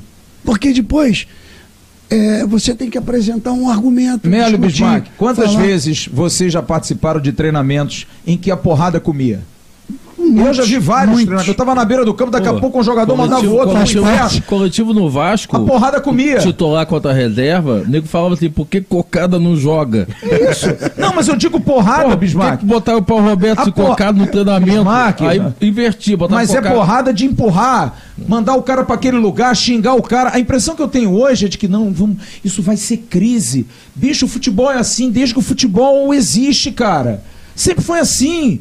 Edmundo e Romário não se davam em campo e, jogavam, porra. a equipe do Corinthians, do Rincon, É isso. nós ganhamos cinco títulos seguidos. Ganhamos um com o Vanderlei, três com o Oswaldo, depois outro com o Vanderlei. Eles não se falavam. Rincon e Marcelinho. Marcelinho, Rincon, Edilson, Edilson, Vampeta, Ricardinho. Gamarra, E os treinos eram todos Batata. fechados, né? Ninguém via isso, né? totalmente aberto. Porra, gente. O Rizek, aí que está hoje Sim. na carreira, ele entrevistava na beira do campo, ele quase entrava no campo. Isso. Agora, todos os clubes que nós trabalhamos, aliás, no, no Palmeiras, o Vanderlei pediu para fazer um. um uma, um- uma Espaço. espécie, um espaço é, que ficasse de frente para os três campos, para a imprensa. Na sala de imprensa, no CT do Palmeiras, eu Tem. conheço lá. No Vasco nós pedimos para liberar. Sim. No Cruzeiro também. Liberadíssimo. Porque aquilo ali é um benefício, rapaz. A participação da imprensa Sim. é muito importante, porque ali a verdade vai sair. É melhor do que quando a gente terminava um treino do Vasco, em 2019, aí o pessoal da imprensa já sabia, mas aqueles favorecidos.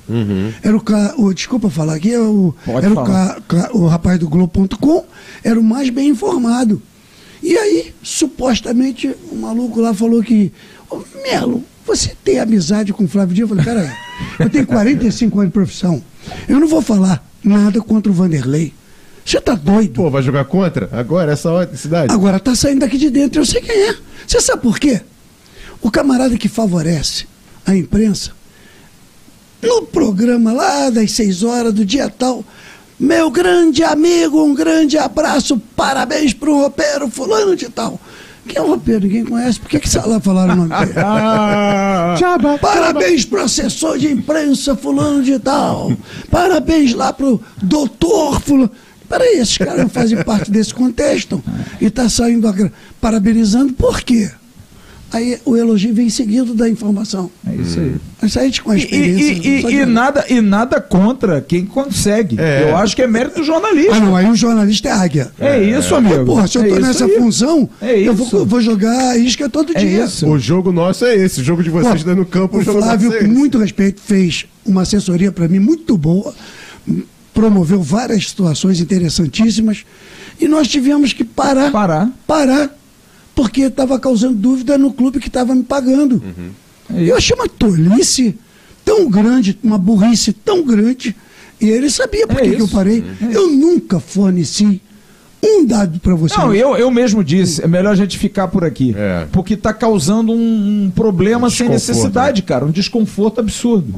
Olha aqui, são 20 e 55. Emerson Rocha agora vai a galera, mas antes Boa. eu vou dar uma faturada, porque a gente vai ver um filme sensacional. Só antes da tua faturada tem 4.200 pessoas Que beleza. É. Melo, é Melo. É, só gente bonita que vem aqui no. É Ricardo Rocha, Gilmar. Não, Gilmar não. Não, Gilmar, é só Gilmar Estragadinho. quem é, assiste o Atenção Vascaíno há pouco tempo, o Melo inaugurou Isso. o nosso, o nosso Ele foi o primeiro a comer a carne com cloro na casa do Bismarck.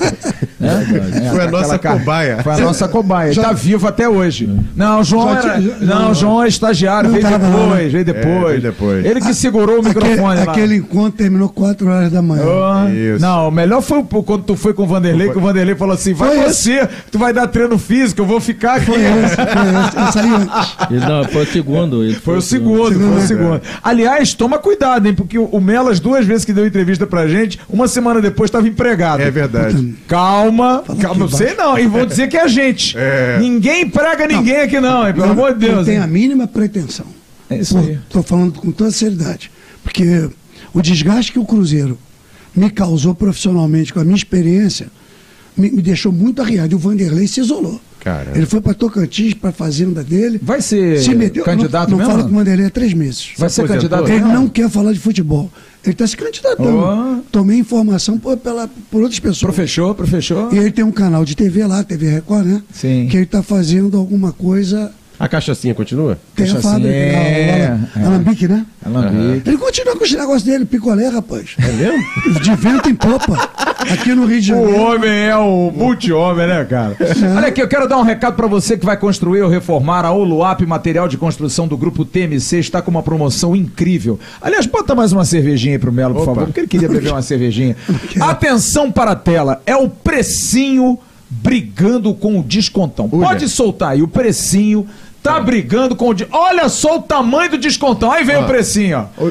No Atacadão Tira- e no tira o som, Varejo. tira o som, tira o é, som. tira o som. A Uluap Material de Construção, o melhor preço que cobre qualquer oferta. Então, para você que quer construir ou reformar, o WhatsApp está aqui para você. 021 99180 2370 e você pode mandar o seu orçamento que eles vão chamar no precinho para você, ó. Chama no precinho. Oluap, Rua Adolfo Bergamini 276, Engenho de Dentro, Oluap, uma empresa do Grupo TMC. Siga e peça no Instagram, arroba oluap.grupo TMC. Grande abraço ao Paulo Jorge O e ao tá Fabiano. tamanho do JP, né? É, o descontão tá fininho, hein? Descontão tá igualzinho o JP, não tá não, velho? É, tá igualzinho o JP, né? É, figuraça. Porque você figuraça. matou o Curirim. Por que você matou o Curirim? É isso aí, JP escofando. Rapaziada, só para dar algumas informações aqui, porque eu quero falar um pouquinho do jogo de sexta-feira Deixa eu contra falar a da galera rapidinho. É, eu vou dar uma, eu vou dar uma informação já já sobre o negócio da proposta da 777, Boa, que a gente deu uma informação semana Para, passada. para, para, para, para, para, para, para, para. Vai aí, o Precinho. Vou sim, deixa eu mandar um abraço aqui pro Paulo Ribeiro de Amorim Júnior. Professor Melo é um mestre na preparação física, lenda. O Alexandre Pingitori, um dos melhores preparadores físicos do Brasil. Quem é da área sabe. Queria eu ter a oportunidade de aprender com o Melo. Ó, que bacana. O Jal Vargas, Nenê é melhor que, o, melhor que o Vasco tem e o pior que o Zé tem para uma Série B. Ele tá acabando com o esquema de Zé. Nenê é jogador de Série B. Não entendi. Se é jogador de Série B, deveria estar lá. Manda um abraço pro Márcio G. Emerson, pergunta pro Melo o que ele acha do trabalho do Renato Gaúcho como técnico. O Luiz Fernando Santos também está por aqui, o Fabiano Lopes, o Vascão do Povo, o Diogo Santos, meu parceiro, também está por aqui, rindo do descontão. O Maurício da Hora também está aqui, que é membro do canal, além do Marcelo Antônio, também que é membro do canal. Estão todo mundo aqui. Agora 4 mil pessoas assistindo a gente, Flávio. Que beleza. Olha, acabei de receber uma mensagem aqui muito bacana que eu tô mandando pro nosso Patrick, ver se ele bota no ar. É, Patrick, vê a foto aí embaixo, por favor. Vê se a gente consegue botar no ar, porque o Vasco acabou de anunciar aqui algo que Ó, o, o, seria muito bacana se a gente pudesse anunciar Tá. aqui também. O Juninho, o Juninho do Machão da Gama diz o seguinte: o Pressão é o Big John, humorista é vascaíno, gente boa demais. Não, e o baixinho também é. Ah, é? É, o precinho e descontando são Vasco. Boa. Você acha que na propaganda do Paulo Jorge vai ter alguém que É, não seja também. Vasco, porra? O cara é vascaíno doente, Ó, já vascaíno vamos, já vamos levar lá no fora do jogo. Vamos lá, porra, os dois. É. Olha aqui, a gente vai tentar botar uma foto aqui ele, muito hein? legal. Tem que fazer um registro antes da gente poder seguir o nosso papo aqui. O Vasco acaba de anunciar, Hum. no dia 28 de abril de 2022, o maior de todos será homenageado com a estátua. Boa. Roberto Dinamite, o maior jogador da história do Vasco, Merecidamente. grande ídolo, benemérito do clube, Roberto Dinamite, que ganhou uma benemerência que eu acho que é algo, assim, superficial, cara. É É uma homenagem bacana, legal, mas Roberto merece muito mais do que benemerência, enfim, do que tudo isso. Pode botar no ar aí, Patrick. Se quiser botar no ar aí, pode botar no ar, meu parceiro. Pode botar aí, bota aí na tela pra gente poder ver, pro pessoal poder ver também o Vasco, o tweet do Vasco, que o Vasco eh, divulgou, Roberto Dinamite recebendo no dia 28 de abril essa homenagem, mais do que O merecida. pessoal tá perguntando se vai ser aberto ao público, aberto à imprensa. É, a gente já ver. até já perguntaram aqui no grupo de imprensa Isso. exatamente isso, para saber se vai ser aberto ao público, enfim, vai ser um evento específico. Tu não marca viagem não, hein, seu Não, desgranhado. não, já É. falei Dia Mário. 28 tem que estar lá, hein, porra. A Dia gente vai 28 nesse. aí. João vai, né, João? Dinamite. Não, não, você não precisa ser convidado, João, porra. Vasco é Vasco, amigo. Não tem esse negócio não. Já tá lá, né? Pô, Melinho, se quiser ir, vambora. É nosso convidado. A gente leva, vambora. Vamos. Vambora. Roberto merece Carreata todas as homenagens. Com certeza. Gente, sexta-feira, jogo em Chapecó. Eu queria falar de um jogador que me parece, dentro desse papo muito bom que a gente teve aqui, que é um jogador que chegou debaixo de uma enorme desconfiança, que amanhã vai dar uma entrevista coletiva Tá aí, no ó. clube. Tá aí, ó. Roberto Dinamite, dia 28 de 4 de 2022, em São Januário. A lenda se, transfara- se transformará em estátua. Em estátua, exatamente. Que é o Raniel. Jogador que. Você chegou a trabalhar com o Raniel? Não. Não, né? Raniel jogou no Cruzeiro, jogou no São Paulo, jogou no Santos, veio debaixo de uma desconfiança enorme, porque não vinha bem, jogou pouco no Santos ano passado. E ninguém pode dizer que o Raniel não tem dado resultados. O Vasco tem dois gols na Série B, ele fez os dois. É o artilheiro do Vasco na temporada com oito gols, mas para muitos, essa cara que o Bismarck acaba de fazer, todo mundo faz. Será? acho- eu Será que é isso tudo mesmo? Eu acho que, apesar dos dois gols na Série B, acho que ele tem que participar mais do jogo. Fred. É, né? Eu também. Qual, o seu, qual, qual você acha que é o maior problema? É a questão de força? Eu acho que o Raniel é fraco fisicamente. É um jogador que no embate. Eu falei isso sábado, a bola bate e volta. Bate É e um. Ele jogador que na incapaz de segurar a cabeça bola. ele perde. É, se ele tem um jogador mais rápido, ele vai perder. Assim, acho que é um jogador que Mas faz gol, né? Se Tem sobrar, feito. ele faz, né? tem feito, mas eu acho que o Vasco precisa de um atacante. eu- Eu acho que pode até ser ele, mas com mais, participa- mais participação no jogo. Acho que ele fica muito sumido no jogo inteiro. E Será que a questão física também atrapalha um pouquinho por conta daquela Também questão acho. da trombose e tal? Também Porque ele era mais forte fisicamente, né? a parte física dele ainda não está no, no ideal, não. Na verdade, eu acho, acho que a parte física de todos os jogadores do Vasco está muito aquém daquilo que a gente imagina que é bom para um time estar na Série B, porque Série B não é só jogar bonito. Série B, você vai pegar lá um CRB da vida que vai vir uns 15 minutos iniciais para cima do Vasco. E se o Vasco não se mostrar forte e não mostrar que veio, é o Vasco. Eu já falei isso. Toda equipe, a, a, as, as 19 equipes que estão na Série B, o momento do cara aparecer pro Brasil é jogar contra o Vasco, meu. Perfeito. Se o cara joga duas partidas boas contra o Vasco, turno e retorno, outros times já começam a olhar, pô, esse cara contra o Vasco foi muito bem. O cara Acaba ele indo para outras lá, equipes porque Porque jogou o Vasco continua sendo Vasco. O Vasco é Sim, muito mas grande. Se o Vasco não se mostrar forte para mostrar para os outros, Ganhar cara, do Vasco é muito bom. é pô. muito bom. Se o Vasco não entra É. firme para falar aqui, ó, nós vamos subir pro, pro, pra Série A. Sabe, eu tô muito temeroso. Ô Bismarck, deixa eu te falar uma coisa que está acontecendo é, e na Série B, com os clubes grandes. Clube grande tem a obrigação de propor o jogo. E todos os times mais, vamos dizer, inferiores, no nome, ou até no seu, na formação, eles jogam fechadinhos. E o campo é pequeno, cara. Os campos diminuíram muito. Isso favorece demais aos contra-ataques. Eu vi o jogo do Ceará lá. Foi. Botafogo Ceará- ou Palmeiras? Não, não, não, não. Foi contra o. Vasco. Foi contra o Vasco. Não, não. Ceará e Vasco não, Não, não, foi Vasco, não. Não põe, eu queria muito, mas não pode. Não, não, É. não. Ceará E Palmeiras, na abertura do brasileiro. Palmeiras. Pro- Exatamente. O que eles fizeram no segundo tempo, você falou o nome do jogador aí, Érico, Erickson. Erickson. Ô, Não, que- Não, é do Botafogo. Esse é do não, Botafogo. Não, Eric, Do, do Ceará. Ceará. Aí eu não conheço o time do não Ceará. é Eric. Não, é. Do, do Ceará que corre muito é o tal do Mendonça, Speed Não. Mendonça. Como corre esse maluco? Puxou o contra-ataque todo pela direita. O time do, do, do- do- lá dentro é, do, da Aliança do Aliança Parque. só deu o Ceará no segundo tempo. Não por falta de condição, foi nada disso. Mas pela estratégia que o cara montou. O, o Palmeiras tinha Dorival Júnior. É, e agora na segunda divisão, o time Cruzeiro, Grêmio, Bahia, Vasco vão ter que propor jogo. E tem que ter uma defesa sólida. Um meio-campo pegando forte. É difícil. Não é não fácil Zé o não Ricardo. isso. Não vai- é muito difícil. O Zé é muito inteligente, gente. Eu conheço o Zé, vem na base do, do Flamengo, é um treinador muito preparado, muito inteligente. Mas e as peças para ele montar esse, esse jogo aí? É difícil, rapaz. Propor jogo é, pertence pouquíssimos clubes hoje no Brasil. Flamengo, Palmeiras, Atlético Mineiro já começa a contar no dedo. Até o Flamengo sofre muito, às vezes, quando propõe o jogo demais. Por causa da lentidão de alguns jogadores que jogam por trás. Sofre muito. Eu acho que para o Vasco vai ser a segunda divisão. Esse, essa Série B vai ser muito difícil. Agora uma perguntinha básica. Sexta-feira, Chapecó. Se não ganhar, o Zé Ricardo cai?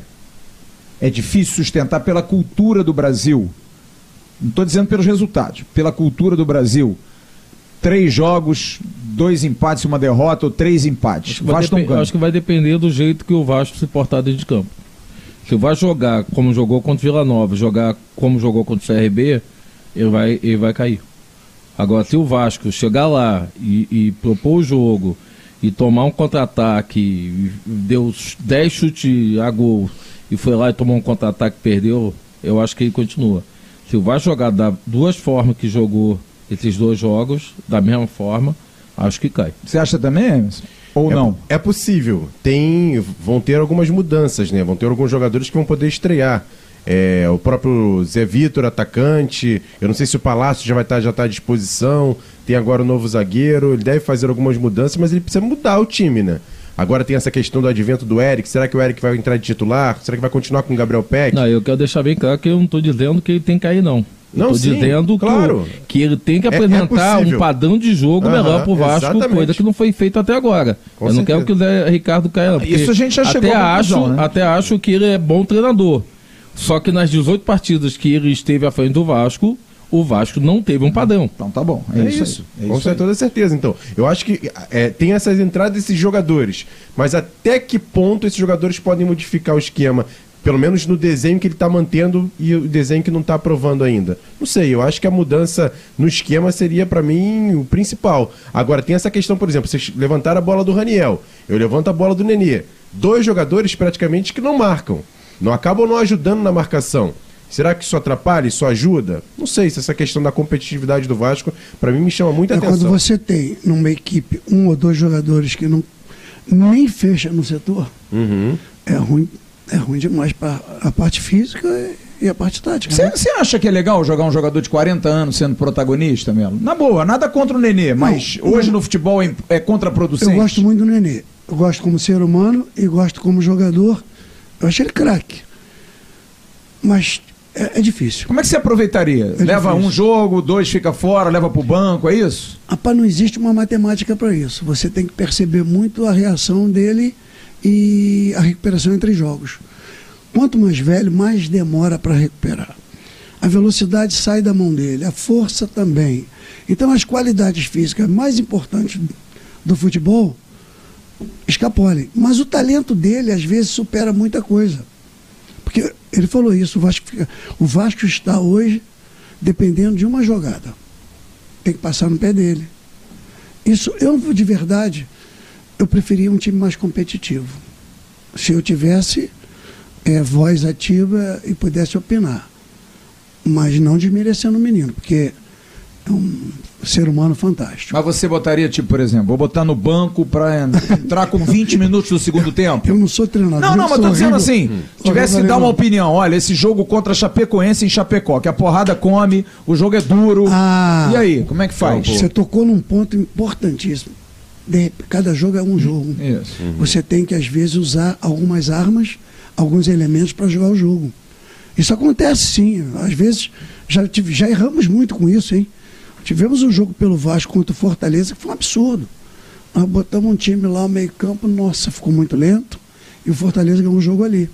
Então isso acontece. Caio Lopes e Bruno Gomes. Como você lembrou rápido. Contra o Fortaleza. Esse jogo aí é inesquecível. E que não andaram. Não andamos. Não andaram. Não, adianta, gente, é isso. Mas por falar nisso, eu queria até fazer uma pergunta pro Melo, porque já teve no Vasco duas vezes agora nos últimos anos, sobre a questão dos jogadores da base do Vasco. Por exemplo, tem o Gabriel Peck hoje, tinha o Thales Magno antes, a gente tem o Riquelme. São jogadores que a gente sabe que tem talento com a bola no pé. Só que fisicamente, a gente até posso usar uma expressão que acho que o próprio Vanderlei usava com o Neymar, né? O filé de borboleta. Então, assim, queria que você falasse sobre isso, assim, porque normalmente jogadores que saem da base do Vasco pro profissional parece que ainda não estão é, totalmente formados. A gente vê hoje o, o Figueiredo até com uma boa é, é, parte física, mas demorou um pouquinho. O próprio Galarça demorou um pouquinho também para pegar. Como é que você vê isso, assim, os jogadores da base do Vasco chegando em cima, mas ainda frágil fisicamente? Pois é, a, a base, a base, o futebol brasileiro é formador. Você tem que ter essa preparação toda de parte de velocidade e força já na base, na maturação hormonal lá com 16, 17, 18 anos. O jogador tem que sofrer treinamentos físicos adequados, de novo vou repetir essa palavra, ao futebol. Eu vi muita diferença, com muito respeito, aos profissionais do Vasco que estavam na base em 2019. Eu vi muita diferença dos do Palmeiras para o do Vasco. Tinham muita reação eh, física dentro do campo treinando.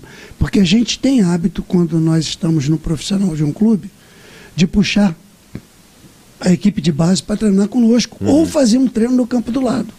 Para a gente estar de perto olhando e que eles também se entrosem com o jeito de trabalhar É profissional. só lembrar, o Thales Magno foi puxado por vocês. Ah, foram muitos. Aham. Não foi só ele. Bruno Bruno Gomes, Gomes. Thales. Vai lembrando. É, o, Marrone antes. um lateral esquerdo, lateral direito. Um Tenório? Tenório. Tenório. Tenório. Alex- Alexandre Melo, lateral esquerdo, chegou a jogar com você. Não, não, Alexandre não. Ah, Vários jogadores no Vasco, vários, eles chegaram e jogaram. Jogaram. O time, a equipe se comportou bem. Agora, esse trabalho de formação que você está falando, eu não, eu não vi. Não sei se isso está acontecendo de verdade, tecnicamente, mas na tua visão tá. Então, a base é formadora, ela, tem que ela não tem que fazer treino achando que aquilo ali é moderno. Eu digo sempre para os preparadores: a- o melhor trabalho do mundo é quando a gente trabalha para ser campeão. Não é quando a gente treina para mostrar para a torcida, fazer uma coreografia bonita de treinamento, que não serve para nada. Mas você abrir uma passada de 100 metros, 50 metros, obrigar o jogador a trabalhar na, na fadiga, na resistência, isso é cobrança de profissional. Quando não tem isso, não tem treino. Fica no lesco-lesco ali de dois toques, campo reduzido, não leva ao condicionamento global. Você tem força, velocidade e resistência. Se não tiver treino, o jogador não avança. O jogador precisa treinar para avançar. Além dos treinamentos que nós falamos Mas por que, que os, os caras vão para a Europa, por exemplo? Eu me lembro do Ronaldinho Gaúcho. Vai na fase de, de, de- de crescimento, de ganho. Mas aí você vai para o Riquelme no Vasco. Todos vão ficar fortes. O Riquelme no Vasco é um, é um negócio ridículo mesmo. Desculpe, é ridículo. O Peck. Riquelme, se soprar, ele cai, porra. PEC. O Peck, o Peck já ganhou um corpinho. Até já ganhou. eu- porque eu, eu sei que agora a gente tá vendo os treinos, a gente vê o cara de perto. Eu tava com a Jéssica no treino, eu falei assim, Jéssica, ele não é tão magrinho assim, não. É, mais ou menos. Agora o Riquelme, o Riquelme é um menino, cara. O Riquelme é um garoto que se passar aqui, você fala assim, pô, aquele cara ali trabalha ali no. É um, é um, é um office boy. é- parece um menino, assim, um, um garoto que saiu pra- Estudante. Estudante, parece um estudante. O, o Thiago- pode ser profissional, O Thiago gente. Júnior, que trabalha aqui. O Caio, o Caio Júnior. Caio Júnior. Caio Júnior. Caio Júnior. O Caio, é, Caio Júnior, não sei também. O Mbappé. Ele, ele, ele parece mais jogador do que o próprio O. Riquelme verdade. é um, é, um, é um filé de borboleta, gente. É, mas, mas aí você tem que ver a genética, a característica. O Vasco faz muito bem. se o Riquelme vai Deixa eu Europa, engorda, Melo. Mas, mas olha só. Cresce. O. O nós Galazzi estamos falando era, aí do, do PEC. Ele, ele teve um trabalho muito bem feito no Vasco. E eu vi esse trabalho dele. Não foi por mim, não. Trabalho que vinha sendo feito para ele ganhar massa e melhorar a força muscular. Foi muito bem feito, gente. Ele melhorou um pouco porque é característica. Ninguém vai fazer milagre. Agora, tem uma coisa que acontece muito. Jogadores que têm tendência a ficar fortes e ganhar massa com rapidez, quando vai para fora, Bismarck, com 18, 19 anos, vai magrinho. Mas aí vai jogar menos que joga no Brasil. Se alimenta muito bem, porque é favorecido pela parte financeira. Descansa mais. É, é com certeza isso aí vai aflorar. Mas não é que porque foi para a Europa. Ganharia no Brasil também. É uma questão de ir muito cedo para lá. E isso está acontecendo demais. É, porque você falou do Palmeiras, por exemplo, que vocês subiram pra mim. Todos são fortes. É, do- dois Pa- cavalos ali, o Patrick, muito forte. Danilo. Danilo subiu com a gente. Gabriel Menino. É o O atacante. Wesley. O Melo, não precisa ir pra O longe, Melo. É só você. Não, o Wesley e o. O que entrou e deu passe pro, pro Dudu fa fazer o gol de empate lá contra o Atlético Mineiro. É... Verón. A Verão ficou muito forte. Verón. Mas rapidamente, viu? É. Agora, você vê. Não, nós- mas peraí, mano, não precisa nós ir longe. de expressão é, de alto rendimento. O time do Palmeiras, cinco jogadores que nós falamos aqui, desempenham dentro do jogo acima de 30, 32 km por hora. Cinco. Cinco. É muita coisa. Agora, mas eu tô falando, precisa ir muito longe. Você passa ali o CT do Vasco na Washington Luiz e segue, você vai até Xerém. Como é que o Fluminense, todo mundo sobe, joga e é forte? Porra, o Luiz Henrique é um monstro. O, o Arthur, Calegari é de grande. 16 anos, de O André. Friburgo. O André. Pô, Então, peraí, tem alguma coisa errada, gente. Não, eu não sei, porque não é, então O não Martinelli, quando entra. Martinelli. é. E aí? Você vai pensar o quê? Ué, gente, eu vi o Botafogo jogando ontem. O Botafogo ontem me emocionou a entrega. A força. Foi. Sabe? De uma vontade, de uma, uma alma, um Eu negócio, não vejo cara. isso no Vasco. Não vejo E também. olha que o Ceará é um time. Pô, Bismarck, sabe o que, que eu vi sábado, assim, que me chamou a atenção nos detalhes? A saída de bola. Então, os zagueiros do Vasco aqui, os atacantes do CRB, eles grudam. Grudam. Tem uma bola que o Zé Gabriel recebe do goleiro, que aliás é uma das coisas mais babacas que eu já vi na minha vida. Essa porra do goleiro tocar, curtir pro cara, pro cara sair jogando pra errar. Aí o Zé Gabriel abre pro Anderson Conceição, o Anderson Conceição mata a bola errado. E a bola foge do pé dele. Até o comentarista da televisão, que tava na televisão, até falou Grafite. assim: eu- o grafite falou assim, gente, como é que pode uma saída de bola dessa? Aí o Anderson Conceição erra, a bola vai pra trás na matada de bola, ele se vira e dá um bico pra lateral. Você perdeu o tiro de meta naquilo. Aí você vai pro outro lado. O goleiro do, do CRB toca no zagueiro, que toca pro outro, os atacantes do Vasco estão marcando. Mas eu aqui, eles lá. Com um olho. A marcação está encaixada.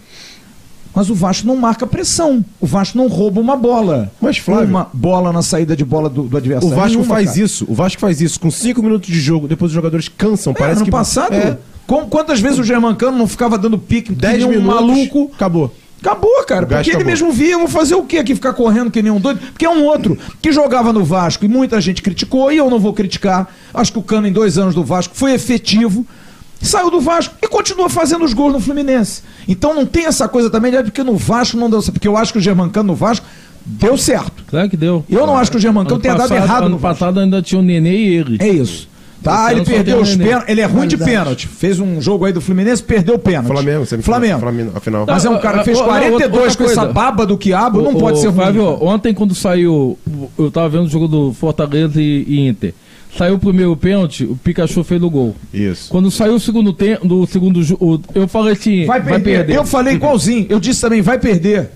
Vai perder. Porque o Pikachu, com vocês, com vocês, Ele teve um momento. teve um tempo que o. Vanderlei tirou. Isso. O Vanderlei tirou. tiro. Ele não bate pênalti bem, cara. E ele voltou Não a bater é. no 4x4, que É, faz o gol. Exatamente. Que o Vanderlei fala, não, agora você Não, vai ele bater. perdeu uma sequência, né? Sequência. Ele fez aquele jogo, o gol contra o Fortaleza, que foi o da Lambreta, Uhum. Isso. do Thales no Gabriel Dias, e depois ele perdeu vários. Mas aí que eu digo, é o treinador. É o cara Eu que vai chegar, não bate. Foi um jogo sai. que nós jogamos bem contra o Flamengo. Foi, o Flamengo ganhou de quatro, mas tivemos dois. Foi, dois quatro, pênaltis.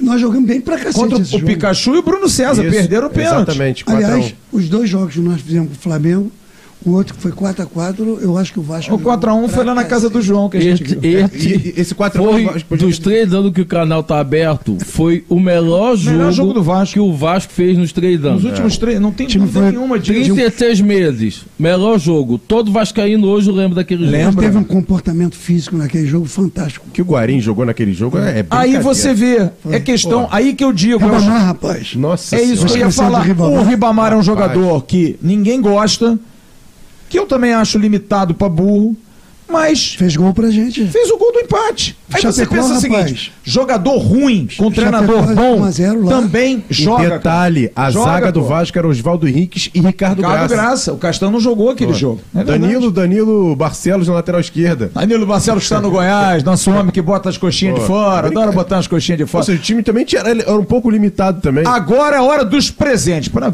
Mostra a cervejinha, por Opa. favor. Cervejinha. Casa do Fritz. Melo, você conhece, lá em Penedo, lugar delicioso. Conheço, frequento, Parada obrigatória. Você até frequenta também, porque ele disse, não, teve até um incêndio lá e teve mesmo. É. O homem vai. Alô, grande André, figura Boa. querida aí da Casa do Fritz. Filés, peixe, fondis e Meu essas Deus. maravilhosas cervejas artesanais. Joelho de porco. Pô, Ah, Deus maravilhoso. Você vai a Penedo, tem o Guaraná de Penedo, tem a laranja de Penedo, e ele tá sempre com a gente aqui. Avenida das Mangueiras, 518 em Penedo, lá em Itatiaia. Olha, você passar um final de semana, pô, naquelas posadas maravilhosas que tem lá, você vai na casa do Fritz, pega um rango, friozinho. Rapaz, Come dá um até, chocolate depois ali na casa do Papai dá Noel. até pra fazer um negocinho, mas Ô. tudo bem, se tiver vontade. Ah, vai Au- fazer aumenta a torcida do Vasco. É, aumenta a torcida do Vasco, roteiro gastronômico, parada obrigatória de segunda a domingo a partir do meio-dia. Querido Melo, faz Aí, questão ó. que você receba. Vê aí, dá, dá uma olhada aí, pode abrir. Pode pegar aí pra você ver o presentaço que o André da Casa do Fritz tá mandando pra você. Que aí você vai tomar uma geladinha em casa, olha só. acaba de Tá- desligar olha, a live. Ô, ô Melo, tá vendo como o canal evoluiu? Evoluiu. Você foi lá em casa, Ó. comeu carne com cloro. Claro, exatamente. aí, Nossa olha que Senhora. beleza, ó, ó. Com a sua, com a sua. Aqui, ó. Ó. É, olha aí que beleza, ó. Que ó beleza. que maravilha. Você vai ganhar da Pompadour, do Olha querido isso. Marcelo. Opa! perfuminho. Dá uma olhada aí, eu não sei, eu acho que esse é o masculino ou o feminino. Se não for, você dá, É. dá a sua mulher, veja Minha aí. esposa. Mas abre aí, pode, Pode abrir, abrir, pô. pode Não tem abrir. problema não. Perfumão, você pode ir lá na. É aqui no Bar Square, você, você vai ali. E é, Nosso- é, é, é Olha, é. Olha. Olha a Ah, amigo, é outro É VIP, É nível. outro nível, man. VIP. E esse aqui você deve ter, mas é sempre bom. Deixa eu ver aqui. É sempre bom. É um bonezinho para suas, ca... suas É. caminhadas. O homem que agora é da bicicleta. É o homem da bicicleta ó, agora. é verdade. Olha aí, ó. Olha aí. Pra você Ah, botar seu moleque. bonezinho, bonitão, é o oficial que a comissão técnica do É Vasco isso que eu ia falar, o boné da comissão técnica. Só- só, técnica. deixa, fica a dica. E você pode comprar essa camisa, 120 reais, é 190 Pô, na Gigante da é Colina. maravilhosa. Camisa muito bonita, presentes são seus. Querido Melo, prazer enorme ter você aqui. Prazer Casa imenso. sempre aberta. Agora a gente tá esperando, o papo vai ser nosso nosso aqui, só pra gente conversar. A gente tá esperando o negócio da carne com cloro já tem uns dois anos, negócio de pandemia. A gente tem que combinar de novo. Fala com ele, liga pra ele, vê se ele combina. Passando o carnaval. Né? Passando ele o carnaval. Vai, vai convidar. É, Deixa eu fazer uma pergunta pro Aquela Melo rapidinho. mansão lá na Sambaíba. Opa, É, é posso bom, fazer né? uma perguntinha pro Melo? Faça, Melo, tudo bem, você não tem contato com o Vanderlei há algum tempo, Aham. Mas o Vanderlei agora tentando ser aí senador, se ele não for o candidato, pensa em abandonar o futebol, não? Será que, por Não. exemplo, ele trabalharia como gerente? Ele tá recluso lá. É. cantinho da dele. SAF do Vasco, por exemplo. O É. Vasco é convidado. É 777 liga Vanderlei Luxemburgo, please. Come to Rio. We need your help. Ele aceita ou não? Do you accept? Pergunta e aí. I have good money for you. Oh my God! Ai, brinque de cachaça? Acho que aceita. Ah. Olha, olha. o Melo como coordenador na base. Pô, eu vejo o Vanderlei como. Esse é um bom CEO pra SAF. É isso. Pra fazer negócio, pra ver jogador, pra ter moral ali dentro, comando, né? Comando. E gente de nível, experiente. Você pode trazer um treinador muito bom. Pode trazer até um estrangeiro, pode até trazer um argentino, pode trazer um puta treinador brasileiro pra estar junto ali do Vanderlei. Eu vejo o Vanderlei hoje como cartola. Mais ou menos o que fez o. Lopes fez no Botafogo. É isso. Como o Lopes fez no Botafogo. Eu vejo hoje ele como, como um CEO. Entendeu? Gente, o Vasco tá precisando de gente assim, cara. Gente como ele, como o Ricardo Rocha, como o Luizinho Quintanilha, como esses caras que são de. que conhecem isso aqui, cara. Eu acho que a gente precisa ter gente que, que cheire. Nada contra. Eu acho que o Zé Ricardo, como você disse, é um ótimo treinador. Fez um bom trabalho em 2017. Mas precisa dar resultado, cara. em Futebol é 2017, resultado. ele tinha ao lado dele Valdir Bigode, É que isso aí. conhece o Vasco. É isso aí. E falei com ele, inclusive, você pediu para eu ligar. Teve alguém antes que a torcida do Vasco detesta. Detesta. Mas eu vou falar sempre. Precisa de alguém que faça o trabalho sujo. O Vasco continua precisando de alguém que faça o trabalho sujo. O que fez o Milton Mendes em 2017, limpando aquele time, para que o Zé Ricardo pudesse trabalhar, foi fundamental. Eu acho que hoje precisa de alguém que dê essa limpeza. Eu não sei quem vai ser, cara. Não sei quem vai ser, porque me preocupa porque a gente está trabalhando em cima de SAF, que vai entrar, mas é em julho. Faltam 16 rodadas É para o encerramento dessa, desse limbo Pode aí do só Vasco, esperando, desse né? buraco aí. 16 rodadas, quando a SAF entrar, botar grana, trouxer o Vanderlei, trouxer o Loxa, o, Bu, o Budo e o Sunda, pode ser que a vaca já tenha ido pro brejo. Porque se você não fizer com 16 rodadas, são 39, po- não, são quantos pontos? 16 rodadas, 3 vezes 6, 18, 48 pontos. Se você não fizer pelo menos aí uns 28, você tá frincado. Tá Tem que ser agora. Tem que fazer, cara. Senão não adianta. Não adianta. Continuar nesse diapasãozinho Porque aí. depois toca na emoção. Exato. E aquela obrigação de ganhar, o time fica. Exatamente. foi o que Não, aconteceu com pequeno, vocês quando vocês entraram em 2021. Não tinha jeito, Não tinha jeito. que não tinha jeito. É isso. Mas foi falado, não tem jeito. Nós não vamos conseguir. Não vai, não tem esse caso aí, não tem a solução é essa. Não, e, e você via nitidamente assim, quando vocês estavam em 2019 e quando vocês voltaram para aquelas 12 partidas que vocês pegaram, o time estava totalmente diferente. Não, e Não, detalhe, não tinha o, o, o- aquela, aquela vontade que em 2019. Ah, o time 2019 mostrava. foi- e ainda mandaram uma porção de jogador embora. Se tivesse iniciado com aquele time, chegaria numa posição muito melhor. O- Porque tinha o- time. Tinha. Você tinha, Melo, você tinha Melo, eu Marrone, assisti, eu assisti, Magno e Rossi no eu ataque. assisti o jogo que empatou com o Corinthians, que fez o Vasco cair Certo. ali. Eu vi o Vanderlei quase perder a voz, E não- gritando com o time, vamos, vamos, nada. E vamos, nada. vamos. E o, o meu filho assistindo o jogo comigo falou, pai, o empate é do Vasco? Eu Foi 1 a falei, 0 não, né? Foi 1 a 0 né? Não, Zero a foi zero. foi 0 a 0 0 a 0 Meu filho falou, pai, o empate é do Vasco? Vasco eu deu um falei, não, ataque, meu filho, se o Vasco empatar hoje, o Vasco cai. Aí ele falou, e por que, que o Vasco está jogando assim? Um menino de 12 anos. Olha isso. Como ele foi em São Januário, viu O o, lateral jogar, falou, pai, por que o jogador tá nervoso? Bicho, deixa eu te falar. Você imagina aquele time de 2019 com um cano lá na frente. Sim. Vamos só para. Isso aí aconteceu quando eu fui treinar o cano, que o Vanderlei fez um treino, deixou na minha mão lá contra Fortaleza. Eu fiquei fora do campo na, na véspera. Aí comecei a fazer um trabalhinho de finalização pro cano. Eu voltei e falei, Vanderlei, esse cara tem muita qualidade. Muita qualidade. Ele finaliza tirando do goleiro com força. Tem uma presença filha da mãe na chegada da bola. Tempo de bola. Excelente jogador. Mas o que eu queria falar é que por amizade e sei da competência tanto do Zé quanto dos preparadores. E se der tempo, se conseguir melhorar essa, essa, essa qualidade dos, dos jogadores dentro da competição, que eu acho muito difícil, porque na, no sufoco se contrata, e se contrata faz besteira. Porque ah, vai terminar, a janela fechou, vai contratar, traz quanto? Está todo mundo fazendo bobagem, porque não existe um planejamento de contratação, de se discutir tudo. Esse cara encaixa aqui, é melhor do que, do que nós temos, Sim. vai reagir. É um, que série ele jogou? Você falou durante o programa. Aí ele veio da série D. Porra, nós estamos na, na série B com o time da série A. É isso. Aí eu escuto uma frase horrível. Contratar jogador que sabe jogar a segunda. Contratar jogador bom, de primeira divisão. Não sabe jogar bola, jogar né? bola. É Vai isso, eu também acho, cara. Verdade.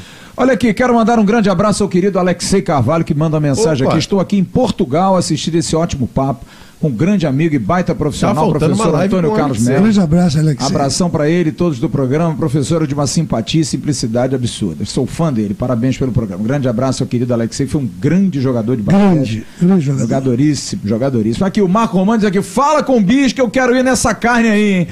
Ô Marco Romano, tu tá, tu tá cheinho, Marco Romano. Apesar que a carne do bis é uma carne que emagrece, entendeu? É Aquela do sítio lá, agora tem que falar Agora com é aquela bom. do sítio. Olha o sítio, É. o negócio do sítio. É, tem que agitar esse negócio do sítio. Pisão, um abraço. Valeu, Fábio. Sexta-feira, nove e meia. Tá dentro? Tô. Vai? Tá bom. Vambora. Ah, tudo bem. Sexta-feira, nove e meia. Os embalos de sexta-feira à noite. Vasco e Chapecoense. Emerson Rocha, amanhã de manhã tem o B... ah, amanhã de manhã o BDG é com a Jéssica. É né? Jéssica, Eles é. mudam toda hora, eu já É, não sei mais. Agora eu falo assim, deve ser alguém no BDG amanhã de manhã. Aí a gente vai responder aí se o Palácio joga, Isso. se o Danilo joga, enfim. Melo, mais uma vez. Obrigado. Às vezes aproveitar também para mandar um abraço, se eu não. Mande. Nem sei se Pô, Artuzão, rapaz. Grande Do- Arthur. do restaurante. Grande Arthur. Nossa festa de três anos foi lá, pô. Ele é muito feliz com, com o que faz e adora. Muito, muito adora triste o com o Vasco, né? É. Muito triste, agoniado, chateado com o Vasco. Você viu a caramba. notícia da 777? Eu nem lembro agora já. Falou. É, a 777, gente, já entregou a proposta sim ao Vasco. A proposta financeira já foi entregue ao Vasco. A parte jurídica, os outros meandros, não, mas a parte financeira composta. Eu vou até ler, cara, porque essas coisas me aborrecem tanto, me irritam tanto, gente. sete pontos foram levantados, são sete documentos.